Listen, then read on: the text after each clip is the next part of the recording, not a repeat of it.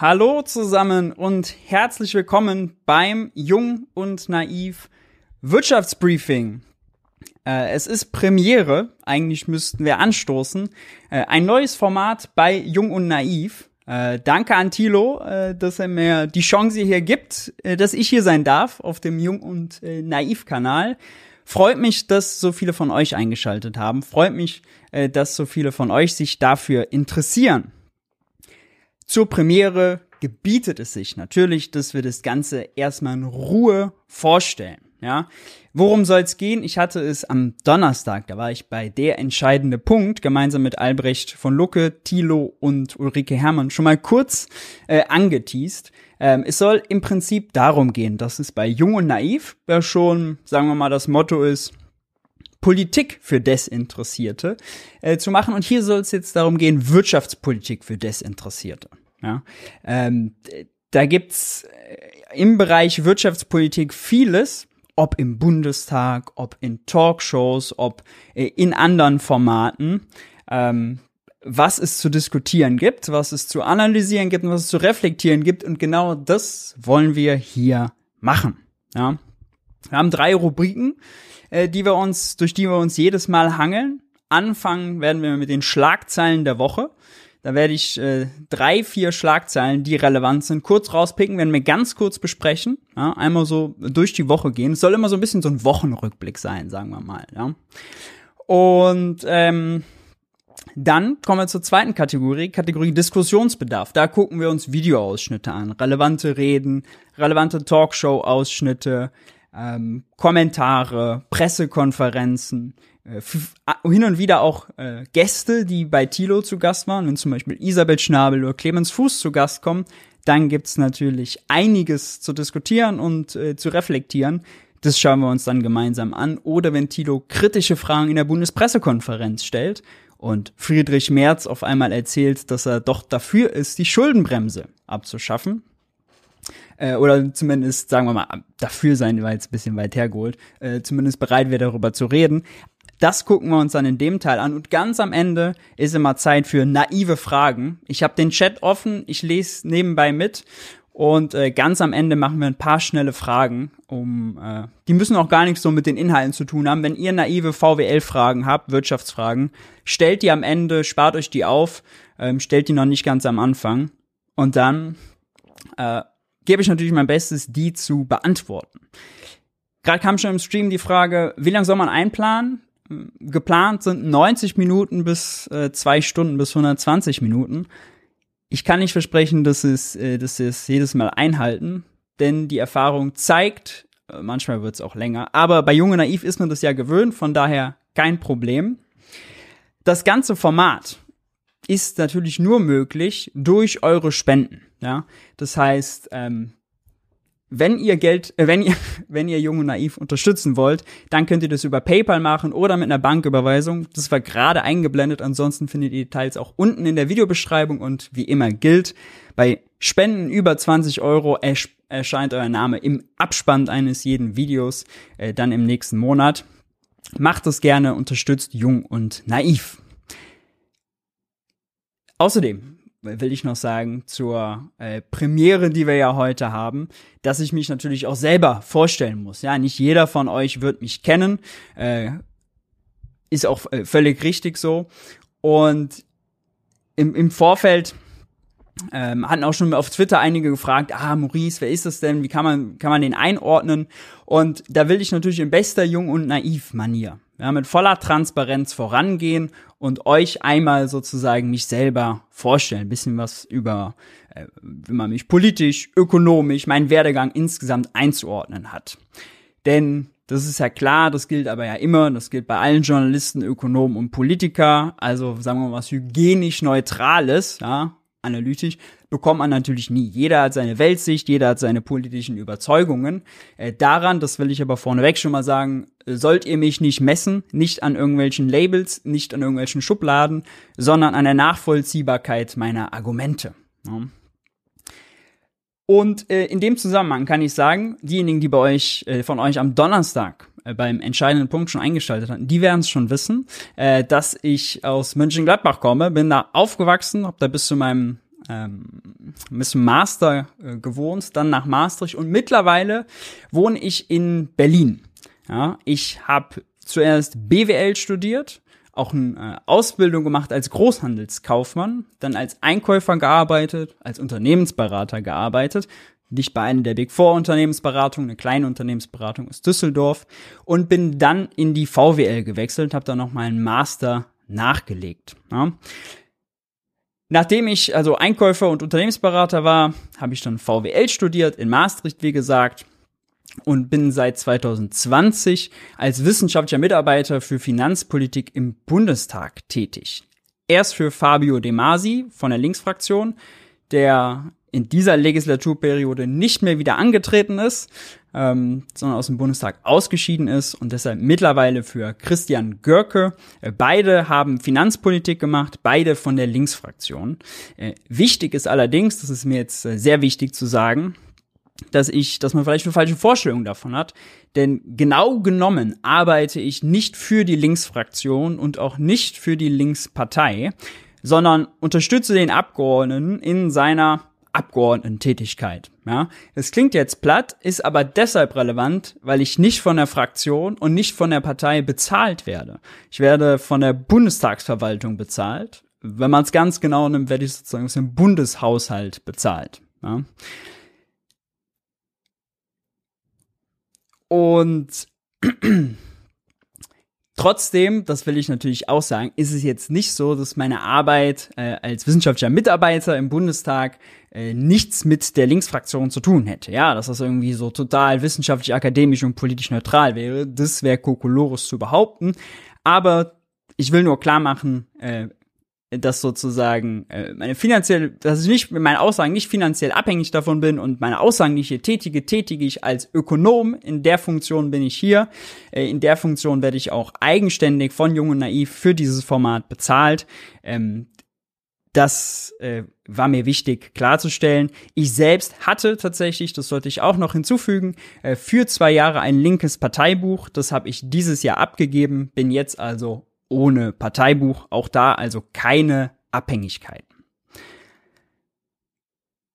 Dazu kommt, neben dem politischen, wenn man so will, dass es ja auch unter Ökonomen ja, gewisse Denkschulen gibt, gewisse Schubladen, wo man sich selbst einsortiert, wo man einsortiert wird. Ihr kennt das, ist ja gang und gäbe, ist ja das Normalste der Welt. Und also es gibt zum Beispiel die Neoklassik, es gibt marxistische Ökonomen, Neukeynesianismus, Postkeynesianismus, österreichische Schule, MMT, gibt ganz viele ökonomische Denkschulen.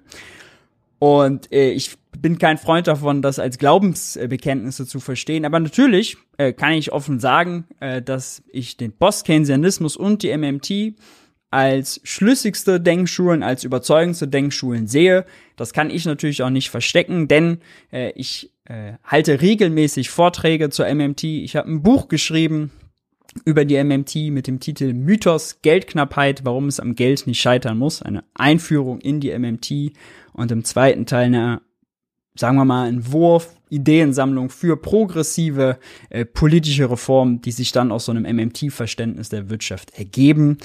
Äh, ich verkaufe Einsteigerkurse äh, für MMT auf der Lernplattform Udemy.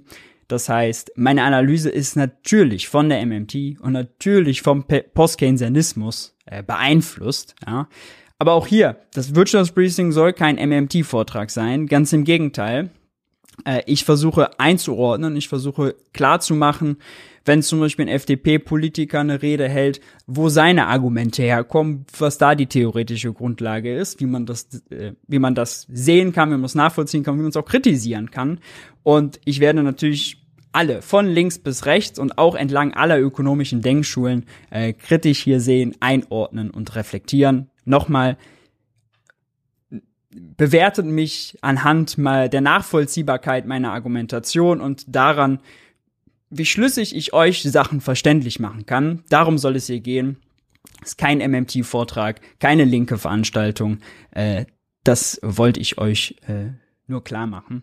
Äh, und auch als Vorbild damit vorangehen. Denn häufig, also wenn man auch in, natürlich hat man nicht in jedem Format die Zeit, ja, dass jemand so vorgestellt wird. Hier ist es jetzt natürlich relevant, weil dieses Format ab sofort jeden Montag ab 9 Uhr existieren wird. Einmal nehmen wir uns also die Mühe. Das wäre quasi so, als würde Anne Will sich einmal vorstellen in ihrem Talkshow-Format. Ähm, wäre sicherlich auch äh, sehr sinnvoll. Und äh, deswegen war mir das wichtig. Neben meiner Tätigkeit im Bundestag als wissenschaftlicher Mitarbeiter ähm, betreibe ich außerdem noch in Nebentätigkeit einen eigenen YouTube-Kanal. Geld für die Welt heißt er. Und dazu gibt es auch einen gleichnamigen Twitch-Kanal, auf dem ich jeden Donnerstag streame und einen äh, bezahlbar, äh, bezahlten Newsletter, auch Geld für die Welt. Ähm, den Link zum YouTube-Kanal, wenn euch das interessiert, findet ihr unten in der Videobeschreibung. Könnt ihr gerne mal auschecken, was ich da so mache. Ansonsten gibt's kleinere inaktive Mitgliedschaften bei gemeinnützigen Vereinen. Wenn ihr zu all dem Fragen habt, stellt die gerne. Äh, ich will da äh, vorbildlich sein und transparent sein äh, und euch gerne dazu alles beantworten. Ja. Soweit zu mir, zu meiner Arbeit, zu meinem Werdegang, wenn man so will. Ja. Und nochmal, also die Grundbotschaft, weil das ist mir wirklich wichtig, bewertet die Sendung, äh, ob ihr Einordnungen nachvollziehen könnt, ob es für euch einen Mehrwert schafft, ob es für euch äh, sozusagen schlüssig ist. Das muss das Wichtige sein. Geht nicht um irgendwelche Schubladen. Ja. Das würde der äh, Jung- und Naiv-Kultur und äh, Manier natürlich äh, höchsten Grade widersprechen. Das wollen wir nicht. Soweit zu mir. Freue mich, dass ihr da seid. Ich freue mich, äh, dass wir äh, ab jetzt jeden Montag zusammenkommen. Und jetzt wollen wir doch gleich mal starten. Butter bei die Fische sozusagen. Und uns auf die Schlagzeilen stürzen. Was waren die Schlagzeilen der Woche? Und das Wichtigste, was jetzt vor kurzem relevant war, dieses Wochenende, ich war in München-Gladbach in NRW. Und äh, was war in NRW relevant? In NRW war natürlich relevant, ja, keine Frage, die Wahlen. NRW hat gewählt. Die Headline ist CDU klar vor SPD, Grüne stark, FDP knapp drin. Und man muss sagen, CDU und Grüne Wahl Gewinner, SPD, FDP, linke Wahl Verlierer. Da gab es noch äh, gestern Abend genau einige Diskussionen, als die SPD jetzt nicht so richtig klar war, was gibt's für Mehrheitskonstellationen, ist Rot-Grün möglich, ja oder nein. Mittlerweile muss man sagen, Rot-Grün äh, natürlich nicht möglich von der Mehrheitsverteilung. Da fehlen, glaube ich, drei Sitze. Das heißt, Schwarz-Grün ist das Wahrscheinlichste. Eine GroKo ist auch noch möglich. Jamaika ist möglich. Ampel ist möglich. Ob die FDP, die aber äh, sieben äh, Prozent verloren hat, äh, wirklich bereit ist, da sich an so einem großen Bündnis zu beteiligen, machen wir mal ein großes Fragezeichen dahinter. Was aber interessant ist, und ich will euch natürlich jetzt nicht mit dem allgemeinen ähm, Wahlergebnisgesülze belästigen, sondern es konkreter machen und uns mal angucken, was waren denn eigentlich die großen Themen, die relevant waren? Und da gibt's von Infratest DIMAP ein paar schöne Statistiken, die ich mal mitgebracht habe. Und hier ist zum Beispiel wurde ähm, in der Nachwahlbefragung dann gefragt, welches Thema die größte Rolle für die Wahlentscheidung gespielt hat. Und wir sehen ganz oben das Thema Inflation, Preissteigerungen.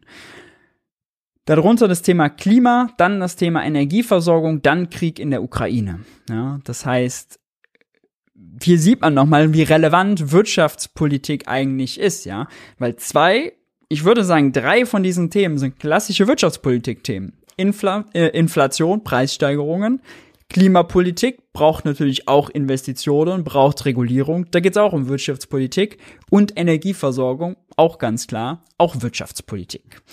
Und spannend ist jetzt hier die nächste Grafik. Preissteigerungen spielen bei meiner Wahlentscheidung die größte Rolle. Und hier sehen wir bei der AfD und bei der FDP krasse Ausschläge. Ja, ähm, bei CDU und SPD ist es gleich, bei Grünen kaum. Äh, das sagt wahrscheinlich äh, ein Stück weit was über das Milieu und die Ambitionen. Äh, Grünen Wähler eher bereit, höhere Preise hinzunehmen, vielleicht eher in der Lage, auch höhere Preise hinzunehmen, weil Klimaschutz das übergeordnete Ziel. Für AfDler gilt dann das Gegenteil. Das wäre jetzt mal so meine Interpretation der Dinge. Aber man muss auch sagen, wenn man sich jetzt also AfD und FDP sozusagen anschaut, was für Denkschulen äh, die Ökonomen und sozusagen das, das Wirtschaftliche, was die so äh, repräsentieren, wiedergeben, dann muss man sagen, okay, das geht in Richtung Neoklassik, das geht in Richtung, ähm, äh, das geht in Richtung äh, fast schon äh, libertäre Theorien, österreichische Schule, wenn man sich Frank Schäffler anguckt oder wenn man auch hört, wie die AfD im Bundestag redet, ah, Geldmenge erzeugt so zu, zu viel Geld erzeugt Inflation, so das Narrativ, dann ähm, schwingt da natürlich immer mit auch großer Staat. Großer Staat ist schlecht, ja. Markt sollte besser groß sein und unreguliert. Staat, hm, der sollte sich eher möglichst zurückhalten. Und das spielt sich dann natürlich auch bei den Wählern wieder, ja. Dann reden sie gerade bei Inflation sehr viel darüber und dann wird das zum äh, wahlentscheidenden Thema. Parteikompetenzen äh, fand ich auch interessant. CDU immer noch mehr Wirtschaftskompetenz zugesprochen als die SPD und alle anderen. Soziale Gerechtigkeit hingegen sehr wenig. Ja. Spannend ist allerdings, dass sich das verändert hat. Denn hier ist jetzt die Zuschreibung, welcher Partei trauen sie am ehesten zu, die Wirtschaft voranzubringen. CDU minus 14 Prozent. Das heißt, das Image der CDU die Partei der Wirtschaftskompetenz zu sein, die Partei zu sein, die für eine stabile, gut laufende Wirtschaft sorgt, bröckelt. Warum bröckelt die? Nun ja, ich würde mal behaupten, dass sie gerade in den letzten äh, zwei Monaten gebröckelt ist, weil im Zuge, oder eigentlich kann man auch vielleicht sagen, das letzte Halbjahr, weil die Leute schon verstehen, dass 16 Jahre lang CDU dazu geführt hat, dass wir sehr abhängig sind von russischer Energie, dass wir generell sehr abhängig sind, Energie zu importieren. Teure Energie sorgt hier für teure Preise, ja, hohe Preise an Tankstellen, mittlerweile immer mehr auch äh, steigende Preise in den Supermarktregalen führt dazu, dass die Leute sich aufregen, zu Recht aufregen, dass die Leute äh, Kaufkraft verlieren, das schmerzt. Und äh, dann denkt man natürlich, okay, GroKo war nicht so Bombe. 16 Jahre CDU war nicht so Bombe. Das heißt, CDU und SPD verlieren hier an Kompetenz. Und interessant ist jetzt zu sehen, dass die Grünen an Kompetenz hier unten gewinnen, plus 5. Was heißt, die waren vorher bei 1%. Was natürlich hart ist. Plus 5.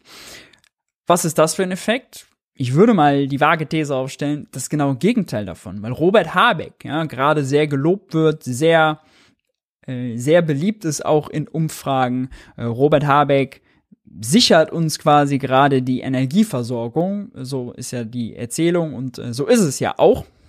Weil er nach Alternativen sorgt, weil er bei einem Gasembargo sagt, nee, können wir uns nicht leisten, äh, müssen wir uns erst vorbereiten und gleichzeitig ja auch vermittelt bekommt, okay, er sorgt für Alternativen, ja, er kümmert sich darum und ähm, will auf jeden Fall Energiesicherheit garantieren.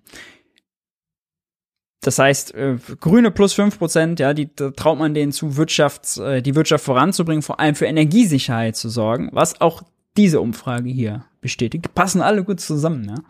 Ähm, hier wurde danach gefragt, welcher Partei trauen sie am ehesten zu, die Energieversorgung zu sichern. Und hier Grüne auf Platz eins. Ähm, auch das würde ich sagen, Robert Habeck-Effekt. Ja. Welcher Partei trauen Sie am ehesten die Antwort auf die Fragen der Zukunft zu? Auch hier Grüne vorne. Grüne muss man auch sagen bei jungen Wählern sehr stark vorne, CDU bei alten Wählern. Und zum Thema Robert Habeck-Effekt noch das hier ist für die Partei in NRW eine große Unterstützung. 57% Robert Habeck. Annalena Baerbock hat ja auch super Umfragewerte, aber ich würde sagen, hier bei diesen Wirtschaftsthemen äh, ist Robert Habeck äh, das entscheidende, der entscheidende Part gewesen. Ne?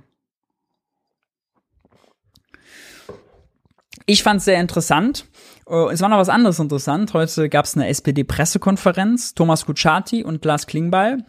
Und Lars Klingbeil hat offen zugegeben, da kommen wir jetzt sozusagen wieder zum Thema Inflation, äh, wahrscheinlich auch mit Verweis auf die Grafik, dass in der Analyse, ja, warum hat die SPD nicht so gut abgeschnitten, wie sie abschneiden wollten, äh, das Thema Inflation eine Rolle gespielt hat. Das äh, hat er kritisch gesagt, hat die SPD wahrscheinlich das Thema nicht zu äh, nicht gut genug bespielt, hat nicht genug und überzeugende Antworten, hat danach die Entlastungspakete der Regierung wieder gelobt.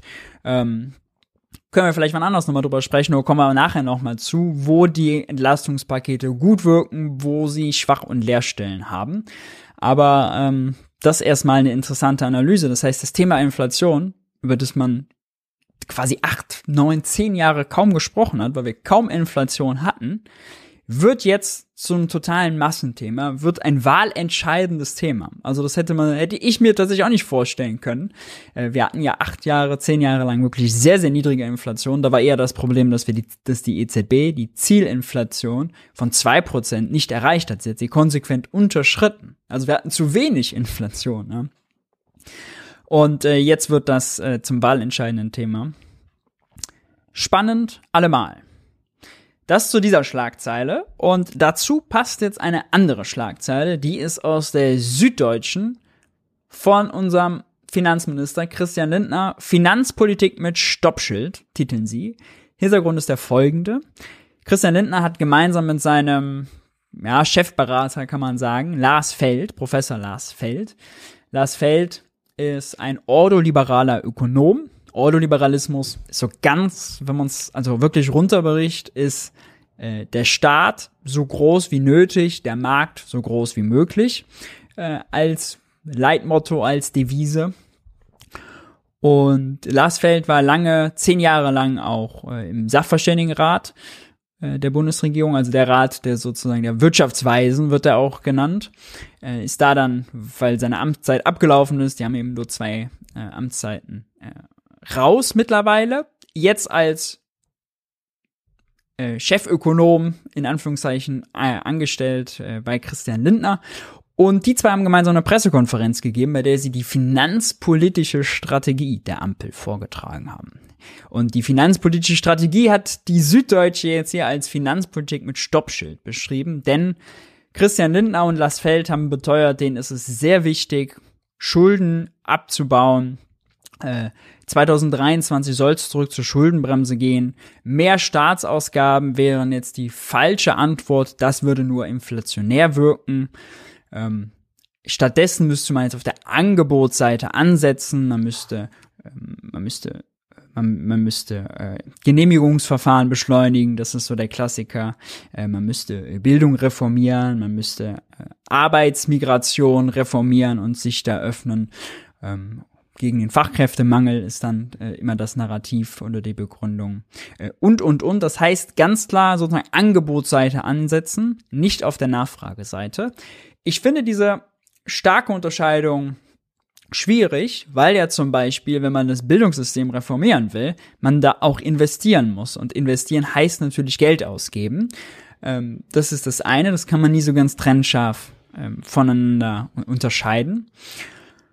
Und das zweite ähm, ist natürlich, dass wir nicht, es nicht so ist, dass unsere Wirtschaft nachfrageseitig überlastet ist. Ja. Ist nicht so, dass wir wirklich konsequente Vollbeschäftigung haben und wir haben Hochkonjunktur und die Wirtschaft brummt bis zum geht nicht mehr. Im Gegenteil, die Wirtschaft, äh, die Wirtschaftsprognosen werden derzeit nach unten korrigiert äh, durch den Ukraine-Krieg, durch die Sanktionen leiden viele Wirtschaftsbereiche. Energie wird teurer, Öl, Gas, Strom, all das wird teurer. Das belastet die Unternehmen. Das heißt, es ist nicht so die Aussicht, okay, wir sind wirklich da angelangt, dass wir Vollbeschäftigung haben. Deswegen würde ich sagen, der Inflationsdruck kommt ja davon, dass wir hohe Energiepreise haben, dass die Lieferketten gebrochen sind dass also zum Beispiel in China die Schiffe nicht aus den Häfen kommen und deswegen hier gewisse Vorprodukte nicht ankommen, dann stottert die Produktion, leidet nicht daran, dass es zu viel Nachfrage gibt.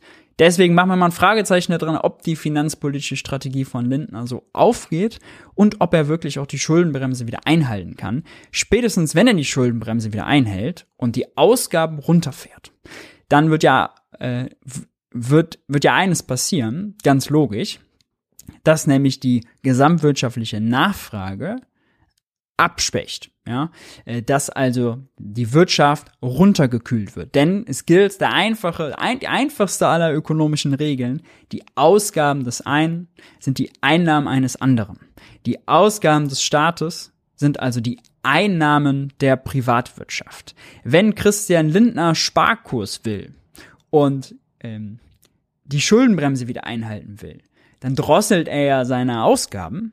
Und wenn er seine Ausgaben drosselt, dann drosselt das natürlich auch die Einnahmen in der Privatwirtschaft. Und äh, mal schauen, wie das aufgenommen wird in der Privatwirtschaft, zu wie viel Ruckeln das da führen wird.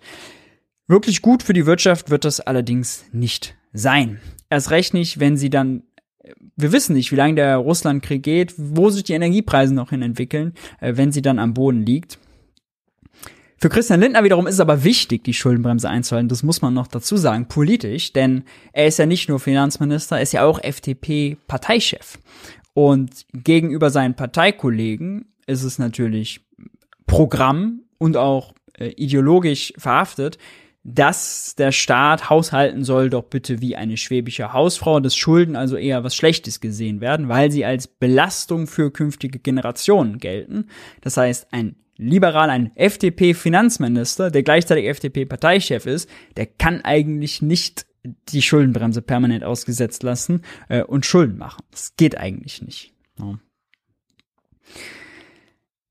So viel zu Finanzpolitik mit Stoppschild. Und dann haben wir noch ein ganz anderes heißes Thema, da hat Christian Lindner auch geäußert. Und zwar diese Headline in der FAZ. Ich fand sie lustig.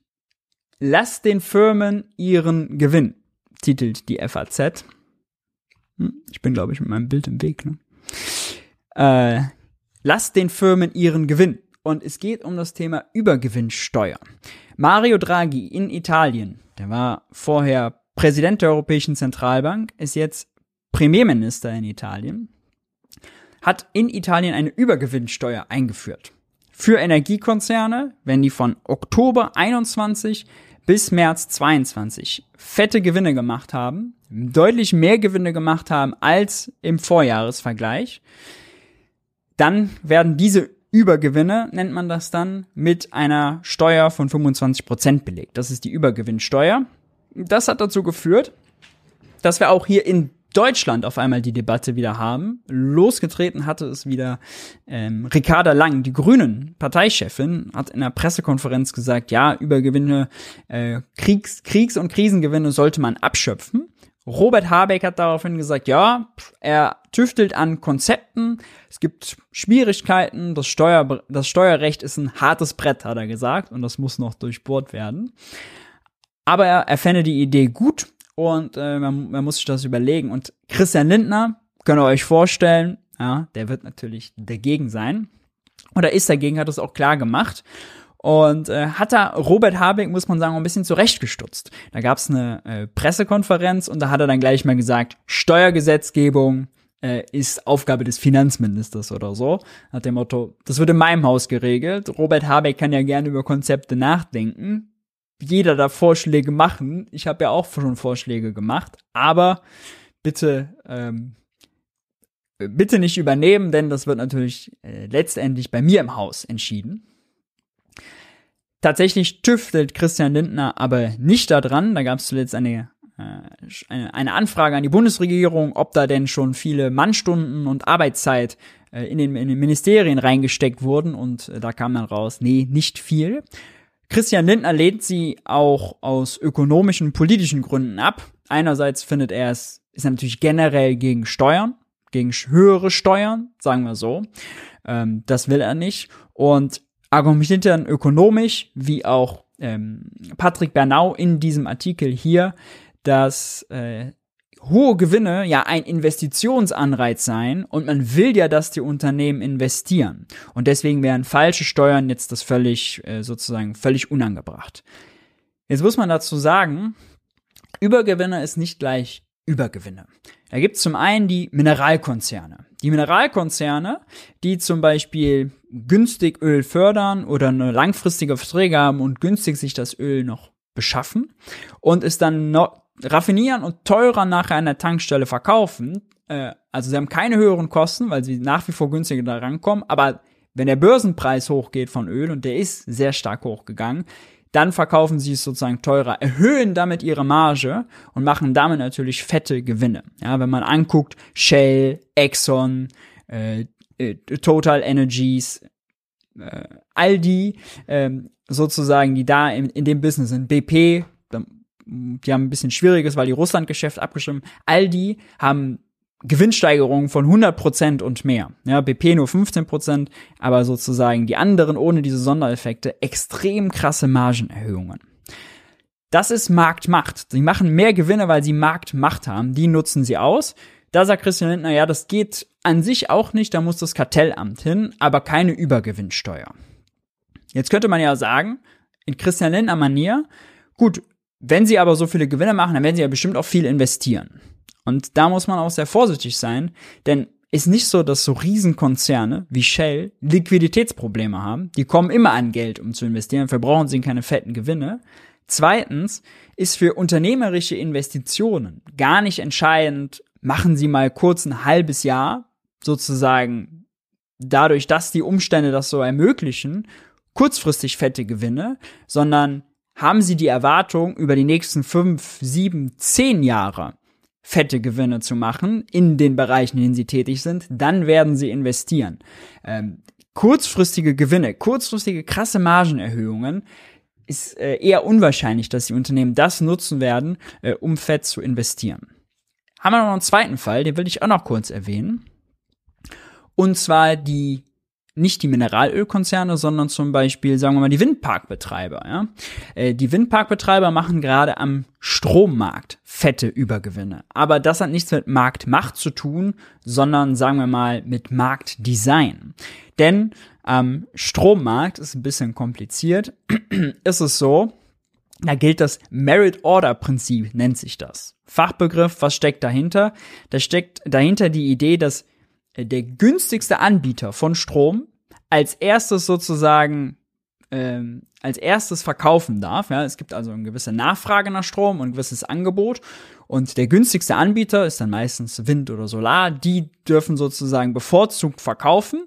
Und äh, wenn dann noch mehr Nachfrage übrig ist, weil die nicht genug verkaufen, dann kommt Atom dazu, dann kommt Kohle dazu und dann am Ende, wenn alles nicht reicht, dann kommen noch die Gaskraftwerke dazu die verkaufen sozusagen als letztes, nur wenn nicht genug nach, nur nicht genug Angebot für die Nachfrage da ist, ähm, wenn es also nicht genug Strom gibt.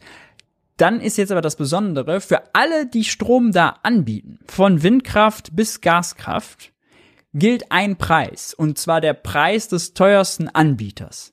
Und der Gaspreis ist ja extrem explodiert. Und da die Gaskraftwerke jetzt mit angeboten haben, ist die Marge für die Windkraft, die sehr günstig produziert, aber jetzt zu dem hohen Gaskraftpreis verkauft, in die Höhe geschossen. Ja, die haben krasse Gewinne gemacht. Ähm, das sind eigentlich sogenannte Zufallsgewinne. Die haben damit zu tun, wie eben sozusagen diese Strombörse organisiert ist, haben nicht damit zu tun, dass die jetzt einfach marktmächtig sind und auf Kosten der Verbraucher ihre Marktmacht ausnutzen und die Preise erhöhen. Auch für die gilt allerdings, klar, wäre wünschenswert, wenn die investieren. Aber die können ja, für die ist das kein vernünftiger Investitionsanreiz, wenn jetzt gerade mal die Gaskraftwerke damit drin sind, deswegen hohe Preise sind, aber absehbar ist, okay, irgendwann wird Gas erstens wieder günstiger, ja, dann reduzieren sich die Gewinne automatisch. Und wenn die jetzt viel, viel mehr produzieren, sodass die Gaskraftwerke rausfallen, dann sozusagen, wenn die Gaskraftwerke nicht mehr anbieten, reduziert sich ja auch der Preis. Damit reduziert sich dann auch die Marge und damit die Gewinne. Auch da sind also keine vernünftigen langfristigen Investitionsanreize. Ja. Außerdem äh, will ich noch dazu erwähnen, dass auch die Dividendenausschüttungen auf äh, fast Rekordniveau sind. Äh, erst recht, was die äh, fetten britischen, US-amerikanischen äh, Mineralölkonzerne angeht. Ähm, das heißt, das Narrativ, ja, die werden das jetzt alles nutzen, um zu investieren. Nee, die machen jetzt auch fette Ausschüttungen, die nehmen fette Gewinne mit. Deswegen ist die äh, Idee Übergewinnsteuer äh, wahrscheinlich gar nicht so schlecht. Ähm, ist richtig, dass es steuerlich ein bisschen kompliziert ist. Ähm, dass man zum Beispiel, wenn man das nur auf Energiekonzerne beschränkt, äh, diese Branche Energie diskriminiert, benachteiligt gegenüber andere Branchen. Da muss man gucken, ob das verfassungsrechtlich okay ist. Ähm, aber äh, der Investitionsanreiz, genau das will ich auch nochmal sagen, der bleibt ja, wenn wir jetzt mal Italien nehmen, das Beispiel, bestehen. Denn es werden ja nur sozusagen 25 Prozent, ein Viertel der außerordentlichen Gewinne, die die sozusagen on top gemacht wurden, äh, abgeschöpft mit so einer Übergewinnsteuer. Die machen immer noch deutlich, deutlich mehr Gewinne, als sie sozusagen ohne diese Situation gemacht hätten. Das lustigste Argument, äh, damit will ich es dann beenden, kam tatsächlich von Katja Hessel, FDP. Die hat in einem Interview gesagt, dass sie dagegen wäre, denn die Unternehmen seien ja schon genug belastet durch die hohen Energiepreise und durch die gebrochenen Lieferketten und durch Corona. Die sollte man jetzt nicht zusätzlich belasten. Und dann habe ich das gelesen und dann habe ich drüber nachgedacht und dachte ich, hm, das Argument, die Unternehmen sind schon genug belastet mag man ja immer bringen, so als klassische Floskel. Aber bei einer Übergewinnsteuer geht's ja gerade um die Unternehmen, die von der Krisensituation profitieren. Es geht um die Krisengewinner, die, die ihre Gewinne extrem ausweiten konnten. Es ging gar nicht um die Krisenverlierer. Das heißt, das Belastungsargument muss man sagen, eher fragwürdig. ja. Das waren die Headlines der Woche. Lass den Firmen ihren Gewinn, die NRW-Wahl und die Finanzpolitik von Christian Lindner. Aber es gab noch mehr. Und jetzt kommen wir zu dem Videopart. Äh, Videos, die wir uns anschauen sollten. Eigentlich hatte ich es auch als Headline erst mit drin. Und zwar gab es äh, die Steuerschätzung. Die Steuerschätzung kommt aus dem Bundesfinanzministerium. Das ist ein Arbeitskreis. Der veröffentlicht immer im Mai und im November, wie denn äh, sich wie denn, die geben eine Prognose ab, wie sich die Steuereinnahmen entwickeln werden. Für Bund, für Länder, für Kommunen. Und da kam jetzt die, Städt, äh, kam jetzt die Zahlen raus und äh, es war klar, boah, die Steuereinnahmen explodieren. 220 Milliarden Euro mehr Steuereinnahmen bis 2026. Christian Lindner stellt das viel vor in der Pressekonferenz, will aber gleich auch, sagen wir mal, die Wünsche für höhere Ausgaben bremsen. Schauen wir mal rein.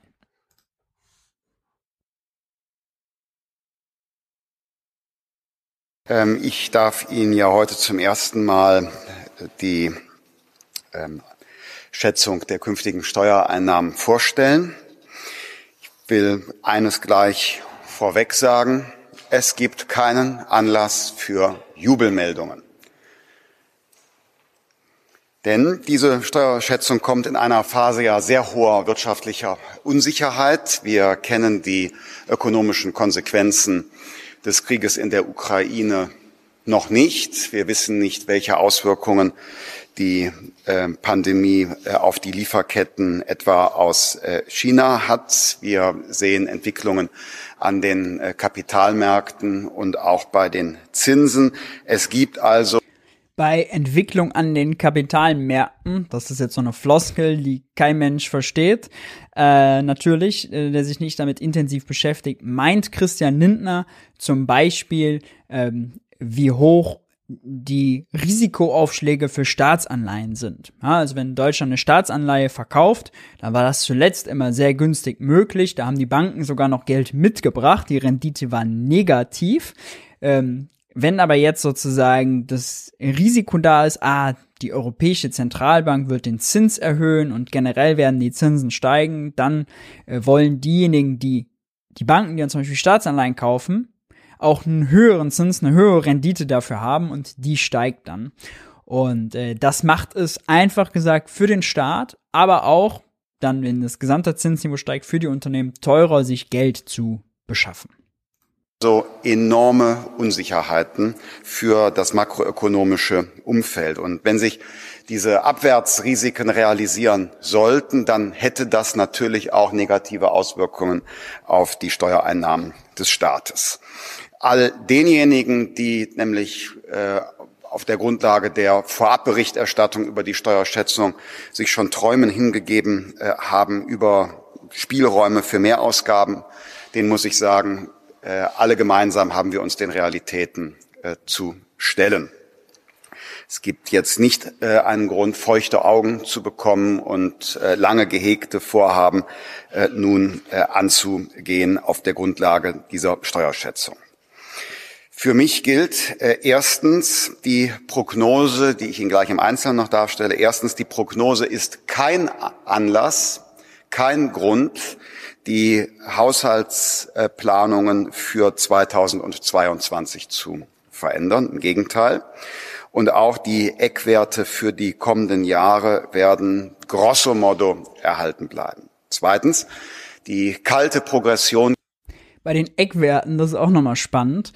Äh, Thema Schuldenbremse ist es so, 2023 will er zurück zur Schuldenbremse. Da hilft ihm natürlich bei, dass er höhere Steuereinnahmen hat. Denn durch höhere Steuereinnahmen wird der Saldo, also die Differenz aus, wie viel gibt er aus, wie viel nimmt er ein, kleiner.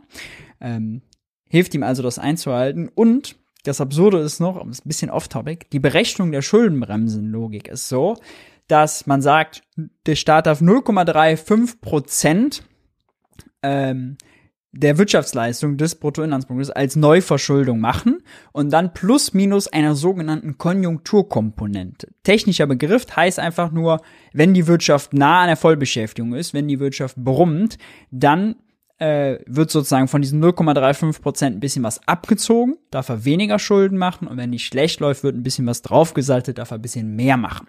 Ja, das ist sozusagen der Unterschied zwischen, so nennen Ökonomen das, strukturellem äh, struktureller Neuverschuldung, konjunktureller Neuverschuldung. Und für 2023, das macht Lindner das Leben schwer, deswegen würde er sich über die Steuereinnahmen freuen, ist die Konjunkturkompetenz negativ. Also es wird davon ausgegangen, dass 2023 Vollbeschäftigung herrscht und dann darf er sogar nur weniger als die 0,35 Prozent im Verhältnis zur Wirtschaftsleistung Schulden machen. Das heißt in Milliarden, eigentlich hat er 13,5 oder so gedurft, Real, da wir jetzt aber sozusagen mit Abzug der Konjunkturkomponente nur 7 Milliarden machen. Das ist natürlich äh, absurd, weil 2023 werden wir keine Vollbeschäftigung erreichen. Die Berechnungslogik dahinter ist zu konservativ. Ähm, macht Lindner das Leben aber besonders schwer und bedeutet wahrscheinlich einen kalten Entzug für die Wirtschaft, wenn die Ausgaben dann so krass gedrosselt werden. Und kann ein Thema werden, das uns ernsthaft äh, beschäftigt. Der Staat darf sich nicht bereichern, wenn die Menschen gerade mal vielleicht zum Ausgleich verlorener Kaufkraft eine Gehaltserhöhung äh, erhalten. Äh, darauf müssen wir uns vorbereiten. Und zum Lieblingsthema der FDP, die sogenannte kalte Progression, auch der CDU muss man sagen, ist die Logik dahinter, wenn die Inflation steigt, wenn die Inflation hoch ist und die äh, Beschäftigten verhandeln höhere Löhne und ich sag mal, die haben jetzt dann nur einen Inflationsausgleich verhandelt. Also Inflation war zum Beispiel im Jahresschnitt äh, 2021, was war das, 3,5 oder 4 Prozent und das haben sie als Gehaltsverhandlung äh, durchbekommen und so ihren Lohn erhöht. Dann haben sie real ja gar nicht mehr. Ja, weil äh, die Inflation natürlich die Kaufkraft des Lohns entwertet. Weil sie aber nominal dann mehr haben, also einfach als Zahl durch diese Gehaltserhöhung, was auf dem, sagen wir mal, äh, auf der Gehaltsabrechnung steht, fallen sie in einen höheren Steuertarif, wir haben eine progressive Einkommenssteuer, wer mehr verdient, zahlt einen höheren Steuersatz und dann müssen sie, obwohl sie real nicht mehr haben, mehr Steuern zahlen und netto haben sie am Ende weniger raus. Das heißt, die Gehaltsverhandlung sorgt dafür, dass sie dann vom Einkommenssteuertarif benachteiligt werden. Sie haben nicht mehr, müssen aber mehr Steuern zahlen. Das stellt sie dann insgesamt schlechter. Und das ist, würde ich sagen, richtig, dass man das verhindert. Äh, ist ein relevantes Thema. Und das äh, ist das, was Christian Lindner hier meinte. Und was FDP und CDU, kann ich sagen, im Bundestag äh, quasi in jeder dritten Rede im Moment äh, hervorbringen.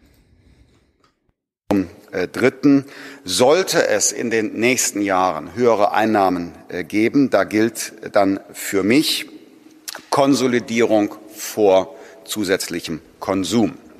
Für Investitionen ist ja ohnehin bereits Vorsorge getroffen. In jedem Jahr 50 Milliarden Euro, über 50 Milliarden Euro an äh, Investitionsansätzen. Dazu noch 100. Das war jetzt ein wichtiger Satz. Also er würde Investitionen vor Konsum beziehungsweise Konsolidierung vor Konsum. Investitionen gibt's schon mit dem Klima- und Transformationsfonds und den 100 Milliarden der Bundeswehr. Warum ist das problematisch? Nun, Konsumausgaben klingt so schlecht, aber Konsumausgaben heißt beim Bund vor allem Personal zu bezahlen. Ähm, dieser Investitionsbegriff und der Konsumbegriff, die sind sehr schwer voneinander zu trennen. Ist jetzt eine Länderausgabe, aber nur als Beispiel, eine Schule zu bauen, ja, Infrastruktur, wäre Investition. Lehrer anzustellen, wäre eine Konsumausgabe. Wenn man natürlich mehr Schulen braucht, baut, braucht man vielleicht auch mehr Lehrer. Das heißt, Investitionen und Konsumausgaben gehen auch immer miteinander einher.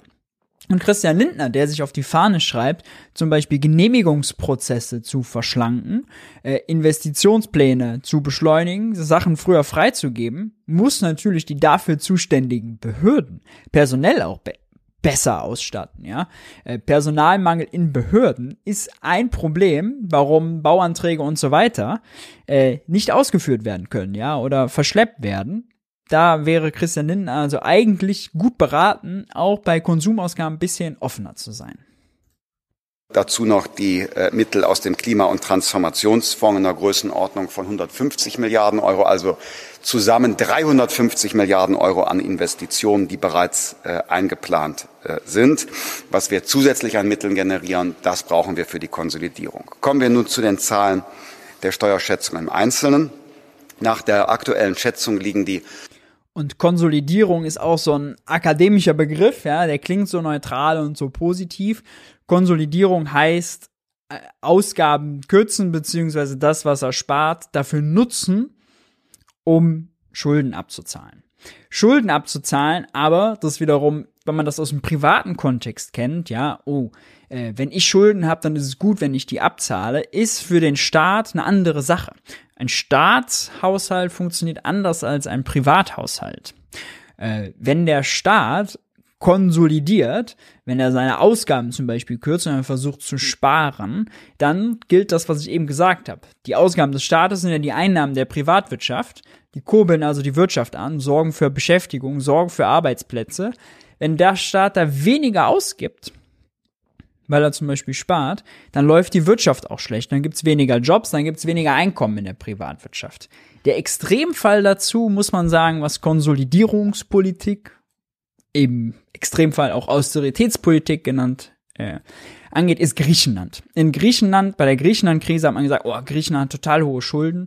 Die machen jedes Jahr hohe Neuverschuldung, davon müssen die runter. Also sollten die doch gefälligst die Ausgaben kürzen, sollten Personal entlassen, öffentliche äh, Bedienstete wurden abgebaut, die sollten die Löhne kürzen und so weiter und so fort. Das heißt, der Staat hat versucht, seine Ausgaben runterzufahren und gleichzeitig die Löhne gekürzt. Was passiert? Nun ja, wenn der Staat weniger ausgibt und wenn die Beschäftigten dann auf die Straße gesetzt werden oder wenn sie generell, wenn die Lohnsenkungen äh, auch in der Privatwirtschaft wirken und wenn sie weniger Geld verdienen, ja, was passiert, wenn sie 30 Prozent weniger Geld haben? Dann können sie 30 Prozent weniger ausgeben.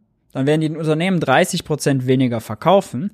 Wenn Unternehmen 30 Prozent weniger verkaufen, dann werden sie 30 Prozent weniger produzieren. Dafür brauchen sie 30 Prozent weniger Leute und dann entsteht Arbeitslosigkeit. Äh, die Leute, die arbeitslos sind, zahlen dann keine Einkommenssteuer mehr. Als sie beschäftigt waren, haben sie nach Einkommenssteuer gezahlt. Das heißt, erst senkt der Staat seine Ausgaben und dann sinken auch die Steuereinnahmen natürlich. Ja? Äh, die Einkommenssteuer, das Einkommenssteueraufkommen, das Umsatzsteueraufkommen, wenn die Unternehmen, äh, wenn die Beschäftigten dann nicht mehr äh, so viel Geld ausgeben, um zu konsumieren. Und dann kann es nachher passieren, das ist in Griechenland sogar passiert, dass die Ausgaben zwar erstmal gesenkt wurden, aber die Einnahmen, die Steuereinnahmen sind noch viel weiter gesenkt äh, worden, sodass die Neuverschuldung sogar zugenommen hat. Aber das ist dann natürlich eine schlechte Neuverschuldung, weil das ist eine Neuverschuldung mit sinkender Wirtschaftsleistung, mit Arbeitslosigkeit, mit sozialem Leid, ähm, mit äh, schlechter werdender Infrastruktur. Das will man genau nicht. Und wir müssen genau aufpassen, dass uns das in Deutschland äh, nicht passiert wir sollten jetzt ja investieren vor allem, äh, dass wir, wenn man zum Beispiel sagt, wir haben Fachkräftemangel, ja, dann müssen wir auch die Leute, die wir haben, bestmöglich ausbilden. Ja, da muss man zum Beispiel in, in Schule investieren. Wenn man sagt, wir wollen die Verkehrswende, dann muss man in Bus und Bahn investieren. Wenn man äh, sagt, wir wollen auch äh, aus Klimaschutzgründen äh, klimaneutral werden, dann bedeutet das natürlich, wir müssen in Wind und Solar, äh, Wind und Solarkraft energieren, äh, investieren, energieren. Schöne Wortfindungsstörung. Investieren. Und das sorgt dann am Ende sogar dafür, und das ist dann äh, der Witz, wenn die Wirtschaft besser läuft, wenn dann vielleicht auch die Energiepreise niedriger sind, äh, dann gibt es sogar auch gleichzeitig mehr Steuern, es gibt mehr Beschäftigung und äh, es gibt mehr Arbeitsplätze, mehr Infrastruktur, mehr Wohlstand. Von der Staatsbilanz alleine, da denkt Christian Lindner ja häufig dran, oh, die muss nur irgendwie ausgeglichen sein, nicht so viele Schulden, kann man gar nicht daraus schließen, ob man auf dem falschen Weg ist, auf dem falschen Pfad, siehe Griechenland, oder ob man auch gut unterwegs ist und was Sinnvolles macht, zum Beispiel indem man jetzt die Energiewende und die Klimawende voranbringt. Steuereinnahmen von 2022 Pakete sind nicht in dieser Steuerschätzung berücksichtigt. Ähm, auch aus rechtlichen Gründen konnte der Arbeitskreis Steuerschätzungen die jetzt bereits zum Deutschen Bundestag beratenen Maßnahmen ähm, mit einbeziehen. Er ging von der geltenden Rechtslage aus, nicht von dem, was bereits politisch beabsichtigt und im Deutschen Bundestag äh, beraten wird. Konkret ist damit gemeint, also im Bundestag wird zum Beispiel gerade beraten, den Grundfreibetrag zu erhöhen. Das ist Teil des ähm, Entlastungspaketes den Arbeitnehmerpauschbetrag zu erhöhen. Das ist Teil des Entlastungspaketes. Die Energiesteuer, darüber hatten wir auch beim entscheidenden Punkt geredet, auf Kraftstoffe, auf Benzin, auf Diesel temporär äh, zu reduzieren, für drei Monate zu senken. Äh, all diese Maßnahmen bedeuten natürlich, wenn man Steuern senkt, dann nimmt der Staat da weniger Steuern ein. Das ist da nicht berücksichtigt, weil sie hätten erst durch den Bundestag durch sein müssen, bevor sie berücksichtigt werden können. Äh, dafür müssen wir aber Vorsorge treffen. Nimmt man die äh, jetzt schon absehbare Auswirkung der Entlastungspakete für dieses Jahr mit dazu, stellt sich die Entwicklung, die tatsächliche Entwicklung der Steuereinnahmen in diesem Jahr anders, nämlich weniger günstig dar. Insgesamt haben wir über 30 Milliarden Euro an Entlastungen vorgesehen. Dabei handelt es sich teilweise um Einmalzahlungen in Form von Transfers. Denken Sie an äh, Zahlungen für die Grundsicherungsempfänger, äh, Heizkostenzuschuss und anderes. Aber wir verzichten ja auch auf Steuereinnahmen in den Entlastungspaketen, etwa äh, durch die äh, rückwirkende Erhöhung des steuerlichen Grundfreibetrags, durch die Erhöhung des Arbeitnehmerpauschbetrags und anderes mehr. Ja, das ist das, was ich gerade eben äh, meinte. Von diesen Entlastungsmaßnahmen trägt der äh, Bund den überwiegenden Teil. In diesem Jahr 2022 ähm, hat der Bund dadurch äh, Mindereinnahmen von 17 Milliarden Euro. Ihnen fällt auf, 17 Milliarden Euro prognostizierte Mehreinnahmen für dieses Jahr, wo die aktuellen Steuerrechtsänderungen nicht berücksichtigt sind unter Berücksichtigung der Steuerrechtsänderungen, die 17 Milliarden Euro ausmachen, haben wir also insgesamt einen Verteilungsspielraum von nahezu null zusätzlich. Die äh, Energiesteuer beispielsweise ist ja eine reine äh, Bundessteuer auch. Darüber hinaus wird der Bund äh, die Länder und Kommunen ja bei der Unterstützung etwa der aus der Ukraine äh, Geflüchteten unterstützen. Äh, wir kompensieren Kosten für die Länder für vergünstigte Tickets. Wir haben die Einmalzahlung und anderes mehr. Das heißt auch, die reduzierte Einnahmeseite ähm, steht nicht alleine für die Finanzlage des Bundes, sondern wir haben auch hohe zusätzliche Ausgaben auf der anderen Seite. Wenn wir die jetzt beratenen ähm, Gesetzesvorschläge, Steuerrechtsänderungen mit berücksichtigen, das will ich Ihnen noch sagen, ergibt sich für den Bund in den nächsten Jahren folgende Prognose zu den Mehreinnahmen. In diesem Jahr rechnerisch rund eine äh, halbe Milliarde Euro. 2023 rund 17 Milliarden Euro mehr. 2024 ja, 17 Milliarden da mehr, das sind die 17 Milliarden, die Christian Lindner helfen, die Schuldenbremse wieder einzuhalten. Er wird sich also sehr darüber gefreut haben. Und diese ganzen Steuermaßnahmen, die jetzt 22 äh, eingeleiert werden, zum Beispiel die Senkung der Energiesteuer, die ist ja nur dieses Jahr wirksam, die ist dann gar nicht mehr wirksam. Das hilft ihm also auch. 20 rund 15,5 Milliarden Euro mehr 2025 rund 16 und 2026 äh, rund 17 Milliarden Euro mehr. Aber dem äh, stehen natürlich auch Risiken gegenüber, für die wir äh, uns vorbereiten müssen. Ein Risiko ist die Situation bei den Zinsen für unsere Staatsanleihen. Äh, es ist zu erwarten, dass wir äh, höhere Ausgaben für soziale Leistungen haben. Wir werden ja den Regelsatz für die Grundsicherung auch orientieren müssen an der Preisentwicklung und von mir bereits erwähnt, es gibt eine kalte Progression, also automatisch wirkende äh, Steuererhöhungen. Meine Interpretation des Koalitionsvertrages der Ampel ist, wir schließen ich halte, weil Christian Lindner gerade die steigenden Zinsen erwähnt hat, das außerdem für keine gute Idee, kommen wir gleich auch nochmal zu, dass die Zentralbank jetzt die Zinsen erhöht. Denn in dem Moment, wo jetzt alle Staaten in Europa eigentlich investieren müssen, ob in LNG als Alternative, ob in Wind und Solar, weil Russland als Energiequelle wegfällt, wegfallen soll, ähm, ist es ja schlecht, dass die höheren Zinsen das für die Staaten teurer machen. Gott sei Dank sind die europäischen Fiskalregeln, muss man sagen, noch ausgesetzt.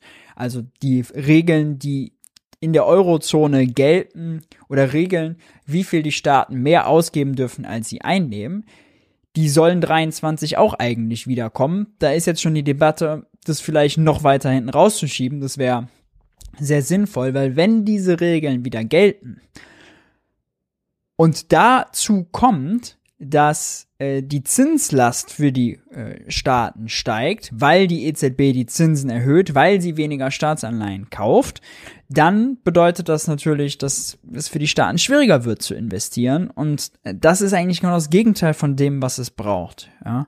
Ähm, und wenn das dann aufgeschoben wird, deshalb, dann wäre das nicht klug. Dann wäre das nicht klug. Dann würde das auch die Inflationsursache, Energiekrise, Pandemiebekämpfung, äh, erschweren, in den Griff zu bekommen. Steuererhöhungen aus.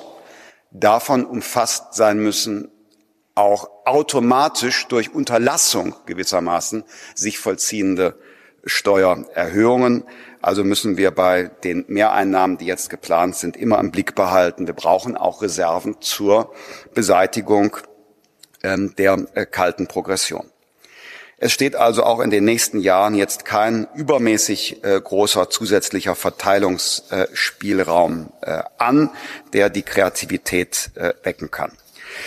Das kann außerdem auch bedeuten, dass die Ampelprojekte, die sie sich vorgenommen haben, ich hoffe nicht, äh, also ähm,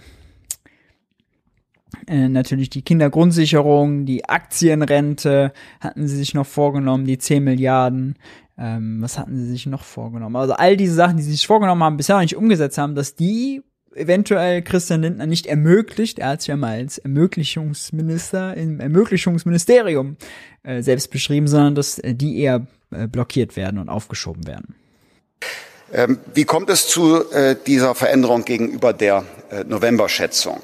Ähm, das makroökonomische Umfeld im November war anders, als es sich danach äh, dargestellt hat. Der Arbeitsmarkt hat sich besser entwickelt, die Inanspruchnahme äh, beispielsweise der äh, Kurzarbeit äh, ist äh, geringer erfolgt, als seinerzeit abzuschätzen war. Äh, wir sehen zudem ähm, in 2021 bereits auch sehr hohe Gewinne bei den Unternehmen und es gibt ein gut laufendes erstes Quartal dieses Jahres 2020. 22.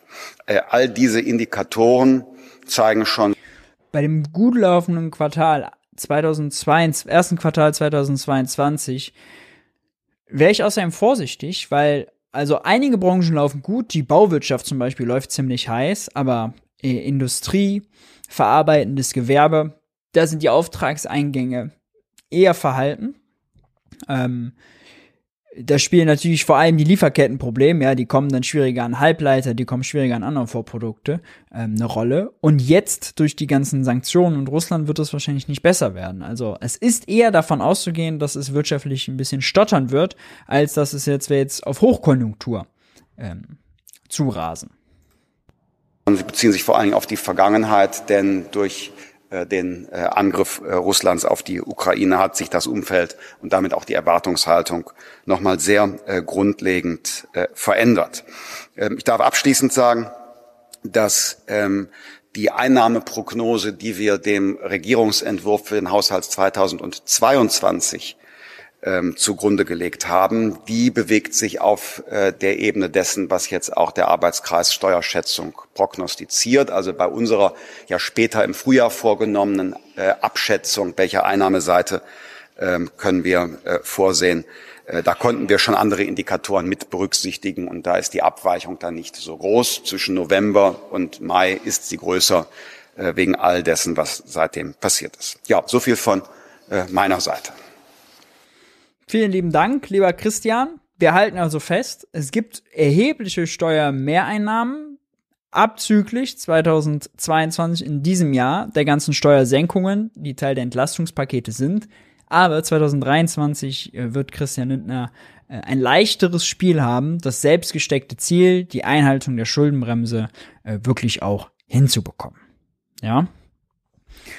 Insgesamt muss man sagen, dass mit einem Finanzminister Christian Lindner, der sich ja vorgenommen hat, die Schuldenbremse wieder einzuhalten, das eine gute Nachricht ist, dass die Steuereinnahmen hoch sind. Denn wären sie schlecht, dann müsste Lindner natürlich noch viel härter ähm, Ausgaben reduzieren, Projekte aufschieben und das wäre auch für die Ampel dann wirklich ein Struggle, das hinzubekommen. Äh, dann die alles quasi alle Wünsche unter einem äh, ein, äh, auf ein Blatt Papier zu bekommen das, äh, also es hilft denen also, ja, würde ich sagen. Das macht, das macht ihnen das Leben deutlich leichter, deutlich entspannter. Und trotzdem steigende Steuereinnahmen, das klingt jetzt erstmal ja toll für den Staat. Es hat aber auch eine negative Seite, denn warum explodieren zum Beispiel Steuereinnahmen? Nun, die Steuereinnahmen explodieren zum Beispiel, weil die Mehrwertsteuer, Umsatzsteuer, da das Aufkommen extrem gestiegen ist. Denn wenn Preise steigen, dann äh, steigt auch sozusagen der Anteil der Umsatzsteuer. 19% Umsatzsteuer auf 1,50 Euro für einen Liter Sprit sind eben weniger als 19% auf 2,20 Euro. 7% Umsatzsteuer auf 2 Euro für die Butter sind eben weniger als 7% auf 2,50 Euro. Ja? Ähm, das sorgt dafür, dass die Leute eben mehr Umsatzsteuer zahlen, gilt nicht für diejenigen, die dann woanders dafür kürzen. Also dann zum Beispiel, weil sie weiter Butter kaufen oder weil sie Auto fahren, nicht ins Kino gehen und da keine Umsatzsteuer zahlen.